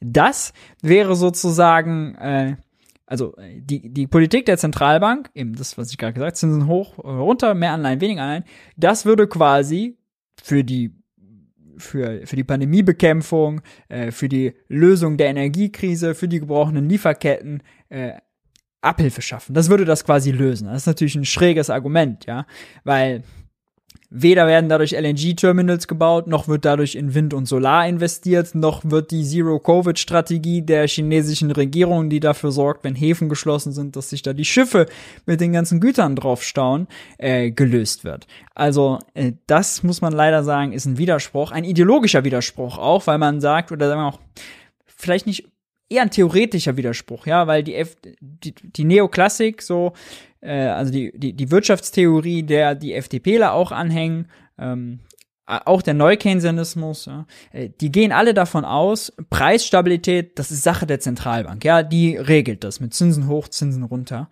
Und wie ich eben gesagt habe, sie kann auf der Angebotsseite nichts machen und selbst in den Momenten, letzten zehn Jahre, wo sie auf der Nachfrageseite ja, wo die Wirtschaft nicht lief in der Eurozone, wo wir viel Arbeitslosigkeit hatten, wo wir schwache Lohnentwicklung hatten, deswegen die Inflation niedrig war, da kann sie auch nichts gegen machen. Aber die Theorie sagt eben, nee, die Zentralbank muss nur den Zins verändern, passt sich der Rest an, dann läuft die Wirtschaft wieder, dann passen sich die Preise an. Die Theorie ist da leider, hält da mit der Empirie nicht so wirklich stand, sagen wir mal vorsichtig, ja. Deswegen ist Geldwertstabilität im Aufgabenbuch der EZB auch das oberste Ziel. Deswegen ist es maximal populistisch, so zu tun, als könne die Fiskalpolitik, also der Staat, die Inflation voll beheben. Sie kann aber Populistisch würde ich sagen, ist eher das Gegenteil, zu behaupten, dass Christine Lagarde das alleine kann. Wie der Finanzminister es immer sagt, die Folgen abfedern. Und zweitens, die Ampelkoalition hat innerhalb weniger Monate so massive Entlastungen auf den Weg gebracht wie vermutlich noch niemals zuvor in so kurzer Zeit. Es handelt sich sowohl um einmalige Maßnahmen als auch um dauerhaft wirkende Maßnahmen. Und ich muss sie mal auflisten. Das Corona-Steuerhilfegesetz 4 schaffen wir, mit dem Corona-Steuerhilfegesetz 4 schaffen wir 11 Milliarden Euro Entlastung. Mit einem Steuerentlastungsgesetz einschließlich Kinderbonus und Energiepreispauschale werden den Bürgerinnen und Bürgern auf die Dauer der gesamten Legislaturperiode 30 Millionen, Milliarden Euro zurückgegeben. Mit der Abschaffung der EEG-Umlage werden Unternehmen sowie Bürgerinnen und Bürger alleine in diesem Jahr mit 6,6 Milliarden Euro entlastet. Zudem satteln wir mit der temporären Absenkung der Energiesteuer auf Kraftstoffe nochmal 3,15 Milliarden obendrauf. Unterstellt, meine sehr geehrten Damen und Herren, die EEG-Umlage bliebe ansonsten konstant, setzt die Ampel damit für den Rest der Legislaturperiode rund 67 Milliarden Euro für nachhaltige, soziale, zukunftsweisende Entlastungsmaßnahmen um, die natürlich die Inflation abfedern. Liebe Kolleginnen und Kollegen, die Inflation wirkt ungerecht, denn Kosten für Energie und Lebensmittel belasten schwächere Haushalte mehr als Finanzstärke, die finanzstärkeren Teile unserer Gesellschaft. Deswegen adressieren wir unsere Maßnahmenpakete auch in erster Linie an diejenigen, die diese inflationären Wirkungen härter treffen. Familien, Bezieher von Transferleistungen, aber auch eben diejenigen, die eigenes Erwerbseinkommen erzielen und sich am unteren sowie in der Mitte des, der Einkommensskala befinden. Wir halten das für den richtigen Weg. Und dritter Punkt. Vor allem in Bezug auf die Punkte 6 und 7 Ihres Forderungskatalogs, liebe Kolleginnen und Kollegen der CDU, CSU, sind Zweifel angebracht, ob Anträge bei Ihnen eigentlich noch mal gegengelesen werden. Unter Punkt 7 fordern Sie, und ich zitiere, im Rahmen der zur Verfügung stehenden Haushaltsmittel die grundgesetzliche Schuldenbremse wieder einzuhalten. Das muss man erst mal wirken lassen, in meinen Augen.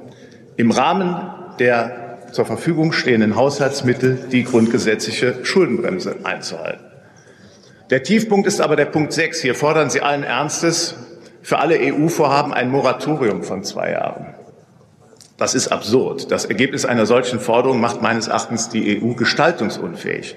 Keine einheitlichen Sanktionen, keine einheitlichen Maßnahmen mehr zur Energiesicherheit, keine weiteren Fortschritte in der Außensicherheits-, Finanzpolitik oder auf sonstigen Politikfeldern. Es wäre ein faktischer Stillstand für die gesamte Europäische Union. Es erscheint geradezu grotesk, dass ausgerechnet die CDU-CSU die eigene Kommissionspräsidentin entmachten und die EU zur Unfähigkeit blockieren will. Dass sie sich das ist äh, aus meiner Sicht ein guter Punkt, wo er dann Widerspruch von denen aufzeigt. Ja. Offenbar nicht zu schade sind, diese Forderungen auch gegen die EU hier einzubringen, zeigt, dass sie offenbar jetzt auch im Plenum an der richtigen Stelle neben der AfD sitzen. Ich hoffe sehr, dass dieser Punkt ein Versehen war. Es zeigt aber auch, das Beste an Ihrem Antrag ist die Überschrift. Herzlichen Dank.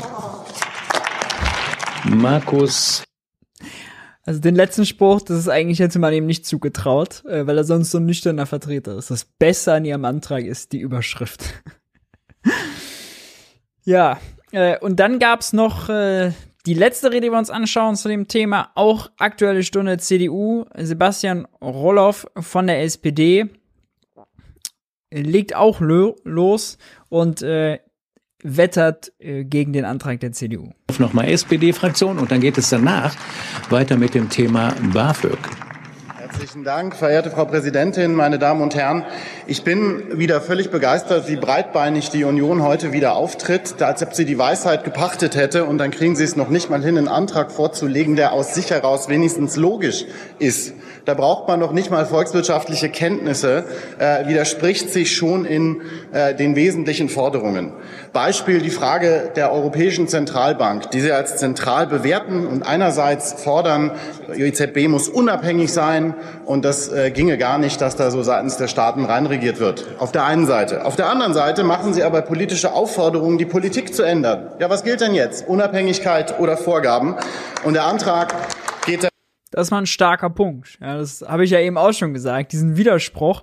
Einerseits sagen sie mal Unabhängigkeit, oh, und äh, die EZB, die soll auch bloß nicht, die Unabhängigkeit brauchen sie ja, um zu sagen, die EZB soll bloß nicht zum Beispiel direkt die Staaten finanzieren. Ja, Im Moment läuft es ja so, Christian Lindner verkauft Staatsanleihen an private Geschäftsbanken darf er nicht direkt an die Europäische Zentralbank verkaufen. Die Europäische Zentralbank darf es erst den Privatbanken dann wieder abkaufen. Ja, es geht also quasi den Umweg. Und warum macht man das so? Nun hat man äh, äh, eben sich bei äh, Gründung der EU darauf festgelegt, weil da das Vorreiten, vor drängende, das dominierende Narrativ war, die Banken, die sind ja profitorientiert, die gucken dann drauf, was sind gute, schlechte Schulden, was sind schlechte Schulden, gucken dann genau drauf, äh, was Christian Lindner da so macht und wenn er schlechte Sachen macht, dann gibt's hohe Zinsen wenn er äh, wenn er vernünftige Sachen macht und solide ist, solide wirtschaftet, ja, nach privatwirtschaftlichem Denken, dann gibt's niedrige Zinsen. Das ist so die Denke. Ist da problematisch, dass wir sehen, ähm, die Banken haben eigentlich kaum eigene Entscheidungen. Sie gucken immer nur, was sagt eigentlich die Zentralbank. Und wenn die EZB sagt, wie zum Beispiel jetzt in der Corona-Krise, wir kaufen ganz viele Staatsanleihen auf und quasi den Banken damit signalisiert, ihr könnt Christian Lindner, ihr könnt sogar Griechenland Staatsanleihen abkaufen, wie ihr lustig seid. Im Zweifel kaufen wir euch die wieder ab, nehmen die in die eigene Bilanz dann ist das überhaupt kein Problem. Ne? Deswegen sind zum Beispiel die Risikoaufschläge auf griechische Staatsanleihen selbst in der Corona-Krise auf Richtung 1% gesunken, teilweise sogar knapp drunter. Zum Vergleich, in der Finanzkrise oder kurz danach Euro-Krise waren die Risikoaufschläge für griechische Staatsanleihen bei über 10%. Ja, weit drüber. Italien das gleiche. Das heißt, wenn die Zentralbank das will, dann kommen die Länder günstig an Geld und wenn sie es nicht will, dann müssen sie mehr dafür zahlen. Und dieses ganze Narrativ der Unabhängigkeit wird eigentlich bemüht, um eigentlich so als den gleiche, so ideologisch den gleichen äh, Herkunft wie die Schuldenbremse. Der Staat soll klein gehalten, er soll sich nicht übernehmen. Der Markt, die freien Kräfte, die sollen wirken. Ja, ganz stumpf gesagt. Darüber hinaus auch von völlig, ich rede nicht mit Rechtsradikalen, sie brauchen auch nicht dazwischenblöken. Der Antrag geht von völlig falschen Prämissen aus. Es ist in der Wirtschaftswissenschaft nichts Neues, dass Auslöser der aktuellen Inflation ein Angebotsschock ist. Steigende Energiepreise, Probleme bei den Lieferketten, Rohstoffengpässe, das sehen wir ja auch alles. Problem sind nicht die Zinsen, eher im Gegenteil.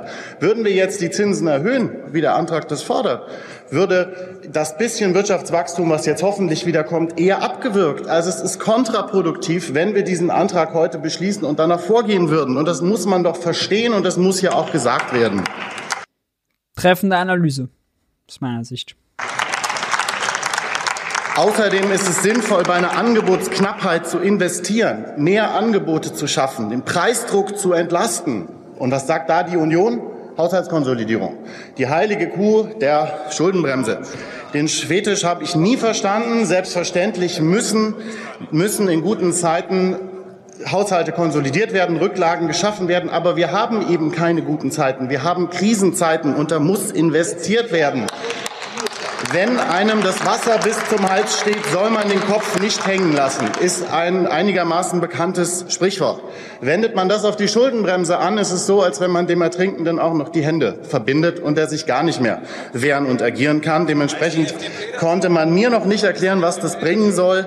Und wir sollten von diesem Dogma in Zeiten, wo Investitionen erforderlich sind, Abstand nehmen. Und alleine in dieser Frage ist der Antrag nicht konsistent. Das ist das, was ich meine, dass es keinen Sinn macht. Die CDU möchte Entlastungen und macht konkrete Vorschläge, was jetzt zum Beispiel mit Mehreinnahmen im Steuerbereich passieren soll. Ja, ich denke, wir sollen Haushalte konsolidieren. Dann können wir das Geld nicht ausgeben. Also wohin soll die Reise gehen? Äh, so gehen wir auf jeden Fall nicht den richtigen Weg. Bei der Wettbewerbsfähigkeit Auf der CDU-Bank schüttelt man verzweifelt den Kopf. Äh, weil man das Gefühl hat, oh, der Antrag, der war doch nicht ganz sauber. Äh, so gehen wir auf jeden Fall nicht den richtigen Weg. Bei der Wettbewerbsfähigkeit möchte ich jetzt gar nicht anfangen. Das deutsche Leistungsbilanzüberschuss ist bei 7,5 Prozent. Die Europa lässt 6 Prozent zu, aber auch da äh, ist eine Steigerung gefordert. Sonst sind Sie immer für Obergrenzen. Da ist jetzt mal eine sinnvoll, die ignorieren Sie wirtschaftspolitisch. Also das ist interessant. Äh, nicht nur Deutschland ist vertragsbrüchig, ja, man wirft das mal gerne Italiener und den Griechen vor, weil sie zu hohe Staatsschulden haben. Aber Deutschland hat zu viele Exportüberschüsse. Ja, erlaubt sind maximal 6%. Deutschland lag jahrelang darüber, liegt ja immer noch darüber. Äh, das wird sich jetzt wahrscheinlich einen Ticken ändern, weil die Im weil wir mehr für die Importe bezahlen müssen. Dadurch steigt quasi der Wert der Importe. Gleichzeitig haben wir Probleme mit Halbleitern und so, verkaufen weniger Autos. Es wird sich also ausgleichen. Aber jahrelang war Deutschland äh, da drüber. Ich bin äh, offensichtlich nicht begeistert und bin dementsprechend froh, dass die Ampel eine ganze Reihe von Maßnahmen einerseits schon auf den Weg gebracht oder demnächst vorlegen wird. Regionale Transformations- und Qualifikationscluster Klimaverträge für Unternehmen, eine Industriestrategie, Investitionsprogramme für kleine und mittlere Unternehmen, Stärkung von Selbstständigen und die Initiative des BMWK für Fachkräftesicherung zum Beispiel. Das sind die Maßnahmen, die wir brauchen. Und auch beim Bürokratieabbau oder bei einem reformierten Vergaberecht wird es Fortschritte geben. Zu den Entlastungspaketen ist schon viel gesagt worden. Ich glaube, wir brauchen darüber hinaus weitere Unterstützung der Unternehmen in der Transformation. Da fällt der Union ja nur ein, gegen den entsprechenden Fonds zu klagen. Das können Sie den Unternehmerinnen und Unternehmern mal erklären, für die Sie hier Sachwalter sein wollen. Ich glaube, dass wir darüber hinaus reden sollten, die Kurzarbeitsregeln auch für die Transformation zu verlängern, Qualifizierungsmaßnahmen weiter zu fördern und Selbstständige besser abzusichern. Schließlich freue ich mich und bin sicher, sicher, dass wir ein Bundestariftreue- und Vergabegesetz brauchen. Ich freue mich auf die weitere Diskussion. Der Antrag heute hilft leider nicht weiter. Vielen Dank. Sebastian Rohloff war das nochmal in der Debatte zum Unionsantrag. Geile, geiles Nicken. Äh, bei leider der nicht weiter. Vielen Dank. Sebastian Rohloff war das ah, nochmal in der Debatte sehen. zum Union. Ah, ich bin im Weg. Moment, ich zeig's euch, ich zeig's euch, ich zeig's euch. Antrag. Nicht weiter. Vielen Dank. Sebastian Rohloff war das nochmal in der Debatte zum Unionsantrag zur Bekämpfung. Ja, also, da haben wir es doch. Hat sich der Kreis am Ende geschlossen. Sind wir von der Schlagzeile Wahlen, Inflation sind wahlentscheidend hin zur, äh, zum Vortrag des Bäckers bis in den Bundestag rein äh, in die Inflationsdebatte. Jetzt machen wir noch drei schnelle Fragen, drei naive Fragen an mich. Stellt die gerne in den Chat. Ähm, ich fisch die dann jetzt gleich äh, aus dem äh, Kanal raus, äh, aus dem Chat raus. In der Zwischenzeit möchte ich euch nochmal dran erinnern, dass Jung und Naiv natürlich nur funktioniert mit eurer Unterstützung. Und äh, jetzt seht ihr hier eingeblendet nochmal die Möglichkeit, Jung und Naiv finanziell zu unterstützen. Ebenso unten in der Videobeschreibung Ihr kennt's, ab 20 Euro erscheint ihr am Ende des Videos äh, im Abspann namentlich erwähnt.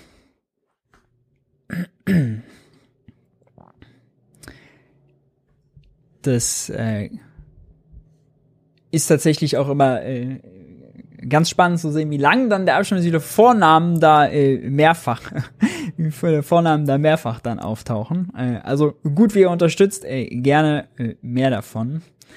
Ähm, ich sehe schon, es kommt äh, Feedback rein, das freut mich natürlich auch, ja. Also äh, sagt, schreibt gerne unten in die Kommentare auch mal unter dem Video, was ihr euch bei dem Format anders äh, wünscht, wie ihr das erste Mal fandet.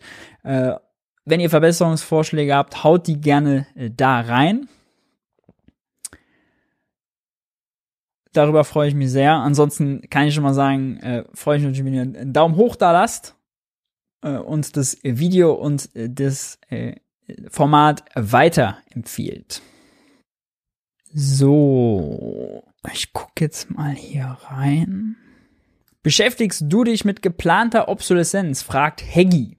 Äh, gutes Format, by the way. Danke für das Lob an das Format. Geplante Obsoleszenz ist, äh, für diejenigen, die es nicht kennen, ähm, quasi, dass man eine Waschmaschine produziert und da äh, quasi die Produktion oder die Ausgestaltung der Waschmaschine so macht, dass man, dass, dass die planbar nach einer gewissen Zeit, 15, 15 Jahre kaputt geht, ähm, um dann sozusagen als aus betriebswirtschaftlicher Sicht als Firma den Nutzen zu haben, dass die Kunden dann nach fünf Jahren wiederkommen, eine neue Waschmaschine kaufen. Das lohnt sich dann natürlich. Also eine Kurzlebigkeit von Konsumgütern sozusagen. Und äh, ich habe mich da mal äh, eine Zeit lang mit beschäftigt. Interessant finde ich da in dem Zusammenhang, in der, dass man da regulieren kann, indem man zum Beispiel auch Produkte als Dienstleistungen denkt. Also wenn man zum Beispiel eine Glühbirne, ja, sich in die, in die Bude hängt, dann will man ja die Dienstleistung Licht, sagen wir mal, oder die Leistung Licht. Es geht gar nicht so sehr um die Birne, natürlich kann die auch ästhetisch und soll schön sein, aber die Dienstleistung Licht. Und wenn man das als Dienstleistung versteht, ja, als Service, als Service bucht, äh, dann hat natürlich derjenige, der den Service erbringt, den Anreiz, dass die möglichst wenig wartungsintensiv ist und dass die möglichst lange hält. Also der Anreiz, das, was nicht kaputt geht, ist dann viel größer, als wenn man es nur verkauft als Produkt und dann ist es halt sozusagen verkauft und am besten geht's am nächsten Tag kaputt, der Kunde kommt wieder und kauft noch eine neue Glühbirne. Ähm, das ist sozusagen die Idee dahinter. Da müsste man ein bisschen was äh, anders regulieren, äh, um da ökologischer zu werden, weil es ist natürlich eine krasse, krasse Umweltverschmutzung.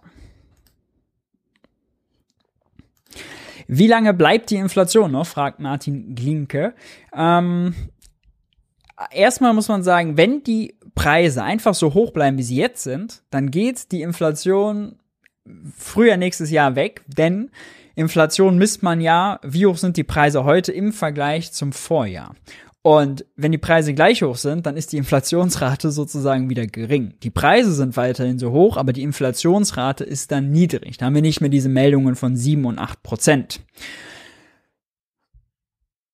Das, also, wenn die sozusagen die Preise hoch bleiben, dann wird sie schnell weggehen. Andererseits ist eher davon auszugehen, dass die Schocks noch kommen und dass die erst nach und nach auch durchschlagen. Also, dass, ähm, wenn die gro wenn unter, also die Großhandelspreise sind schon gestiegen, beim Endverbraucher ist zum Teil noch nicht angekommen.